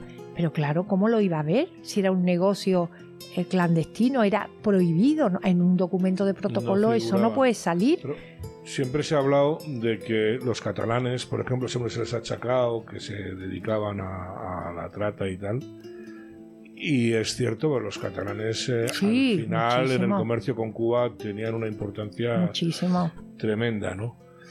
Y real, pero realmente esto se desconoce y bueno, pues es historia de España y también muy importante, ¿no? Eh, mm, ponerla en la circunstancia histórica, eh, la pérdida de Veracruz, que fue un palo para, bueno, salvamos Cuba, pero realmente fue un palo, de hecho, México. muchos de los personajes eh, se vienen de Veracruz, se van de México, se van a Cuba para poder seguir eh, buscándose negocios. la vida, vamos a decir, ¿no? Yo siempre digo que no hay que hacer presentismo. No se puede juzgar el pasado con los valores actuales. Entonces sí que es verdad que es el tráfico y la trata y, y siempre está mal, por supuesto, sea la época, pero también hay que ver que era una actividad que se consideraba normal, era como no estaba mal vista. Ya empieza justamente en el siglo XIX a haber ya un, una, una toma de conciencia, ¿no? De que eso está. Yo soy de los que piensa que si no hay revolución industrial eh, seguiría existiendo. Bueno, de hecho, lo estábamos hablando antes de empezar. La esclavitud sigue existiendo. Eh, yo os comentaba que el otro día leí en algún sitio que incluso en Brasil, que hay, eh, por supuesto en haciendas, no te lo vas a encontrar en Río de Janeiro, todavía circunstancias de esclavitud en, en muchas haciendas, por no hablar de los países árabes o, o- o este tipo de sitios donde la esclavitud está al cabo del... Y la del- pérdida de libertad, mira, yo que soy de Cádiz, que vivo, de alguna manera vivo cerca, todo, se cerca todo Sí. lo que está pasando con el estrecho, ¿no? Mm. Todos los pobres que están en la, atravesando el- en las balsas, ¿no? Todo eso. Bueno, pues de pronto te, te, entre- te enteras la mafia tan enorme que hay, pero de los mismos africanos, pues que le dan préstamos a estos chicos, a estos, a estos africanos que pasan en las pateras, le dan unos, présam- unos préstamos muy elevados, dinero, y luego ellos tienen que estar eh, pagándolo pues a base de trabajo, a base de para liberarse de esa Es- deuda. Es ¿sabes? una Eso tremenda es- mafia, es eso muy es- parecido, es una, una mafia tremenda de que es muy parecida a lo que a lo que pasaba, porque tú, por ejemplo, cuentas, claro, al final tenían tanto dinero que se dedicaban a ser prestamistas. Claro. Ellos hacían de prestamista para otros de prestamistas un poco desastroso, porque no había Sí, no, porque garantías. date cuenta eh. que es que lo que yo te digo que cuando yo digo que la organización del comercio, la organización de la actividad mercantil era de la etapa preindustrial, date cuenta que la, no existía la banca como tal, como la conocemos ahora. No existía el banco. Entonces Mm. ellos mismos, los comerciantes, eran polifacéticos. Pues lo mismo eran eh, comerciantes por cuenta propia, comerciantes en comisión, eran navieros, eran prestamistas, giraban letras, que eran de todo, lo hacían todo. Pero perdían un montón de, de dinero porque, claro, no tenían garan- casi garantías. En algunos casos, si hablas de alguna garantía hipotecaria o pero muchas veces es, Bueno, se quedaban con los bienes, sí, ¿no? Se quedaban con los bienes de los comerciantes que no pagaban. Hay muchos que hicieron importantes fortunas, ¿eh? Pedro Martínez ahí eh, no fue tan espabilado, ¿no? Fue un poco Bueno, es que el, final de su vida fue una catástrofe una por catástrofe eso. eso. Por eso, porque Claro. al final yo mirando su inventario, la verdad es que no deja una gran fortuna, ¿sabes? Sí que es verdad que deja una casa maravillosa, él vivía en una casa maravillosa, que si vas a Cádiz, no sé, la, calle ancha, la ¿no? calle La ancha. que solamente queda la fachada, que es preciosa Sí. la fachada, ¿sabes? Hoy día es la escuela de enfermería de, la Mm. Y, y es una maravilla, o sea que él vivía eh, en el mejor barrio Claro. gaditano, ¿sabes? claro. Entonces, Era bueno, presumía de, de pero estamos, cuando estamos muy ya me está haciendo se ha pasado el tiempo de verdad volando. volando Eh, incluso no sé si era Pedro Blanco quién alguno que estuvo alguna temporada incluso en Londres eh, y se hacían eh, entraban en lo mejor de la sociedad y Sí, era sí. gente con influencias en países anglosajones no se cuenta mucho imagino que si seguís investigando van a salir ingleses sí, y americanos eh, de debajo de las piedras Ahora el último, el último trabajo que hemos hecho ha sido viendo el legado de la esclavitud. O sea, hemos ido viendo eh, en qué invertían ellos, ¿no? Las casas. Y entonces es un libro precioso, ¿sabes? Porque te ve las casas gaditanas, muchas de las casas gaditanas, que que claro. son verdaderos palacios que están, vienen de, de ellos. O sea han- que- que pero han- es un libro que vais a publicar No, está ya publicado Mm. y es muy bonito. eh, Y además, les voy a decir una cosa. Escribe como Los Ángeles. O sea, yo no se hace pesado. Puede, yo lo pensaba al principio que se va a hacer un poco árido porque son muchos nombres, muchos datos y tal. Desde luego, esa introducción que haces al principio está muy bien escrita y te felicito por ella porque es, es así. Pues se me ha pasado. Tenemos que volver, ¿eh? Porque es un tema, además, eh, a los que nos gusta el mar, nos gusta la navegación y nos gusta Cádiz. Eh, hay mucho, hay mucho, que mucho de decir. qué hablar. Yo encantada, ¿eh? Y- Cuando sí, queráis. Sí, que no solamente los vascos han, han navegado, como Bueno, no, hombre, y los gaditanos muchísimo, muchísimo. por Dios, claro. Y los catalanes claro, también, por cierto, Bueno, sí. y te voy a decir una cosa, yo siempre digo, gaditano en el siglo XIX, si gaditano no había allí en Cádiz, muy pocos muy nacidos en Cádiz. Claro, Todos eran vascos, cántabros, Claro. catalanes, claro. ¿eh? ingleses, franceses, colonias de italianos. Mm. Ahí hay un. Yo tengo una, siempre cuento una anécdota, a lo mejor me la has oído, pero eh, el, el abuelo de mi, de mi mujer contaba, él, él era él era marino de guerra y contaba que en la zona de Levante muchos pilotos eran trabajaban para los catalanes, eran de Levante, de la zona alicantinos o murcianos o se quedaron con los barcos de vela cuando cayó el comercio con, con Cuba, ¿no? Y lo siguieron ellos manteniendo mucho tiempo. Es que en España se nos ha olvidado que somos un país marítimo, que es- hemos sido, eh, pues prácticamente hasta que entramos en la Unión Europea, hasta el año 80 o por ahí, Totalmente. una potencia Marítima. marítima, la tercera flota mundial, en pesca igual y, y, pues como tantas cosas que tiramos el agua.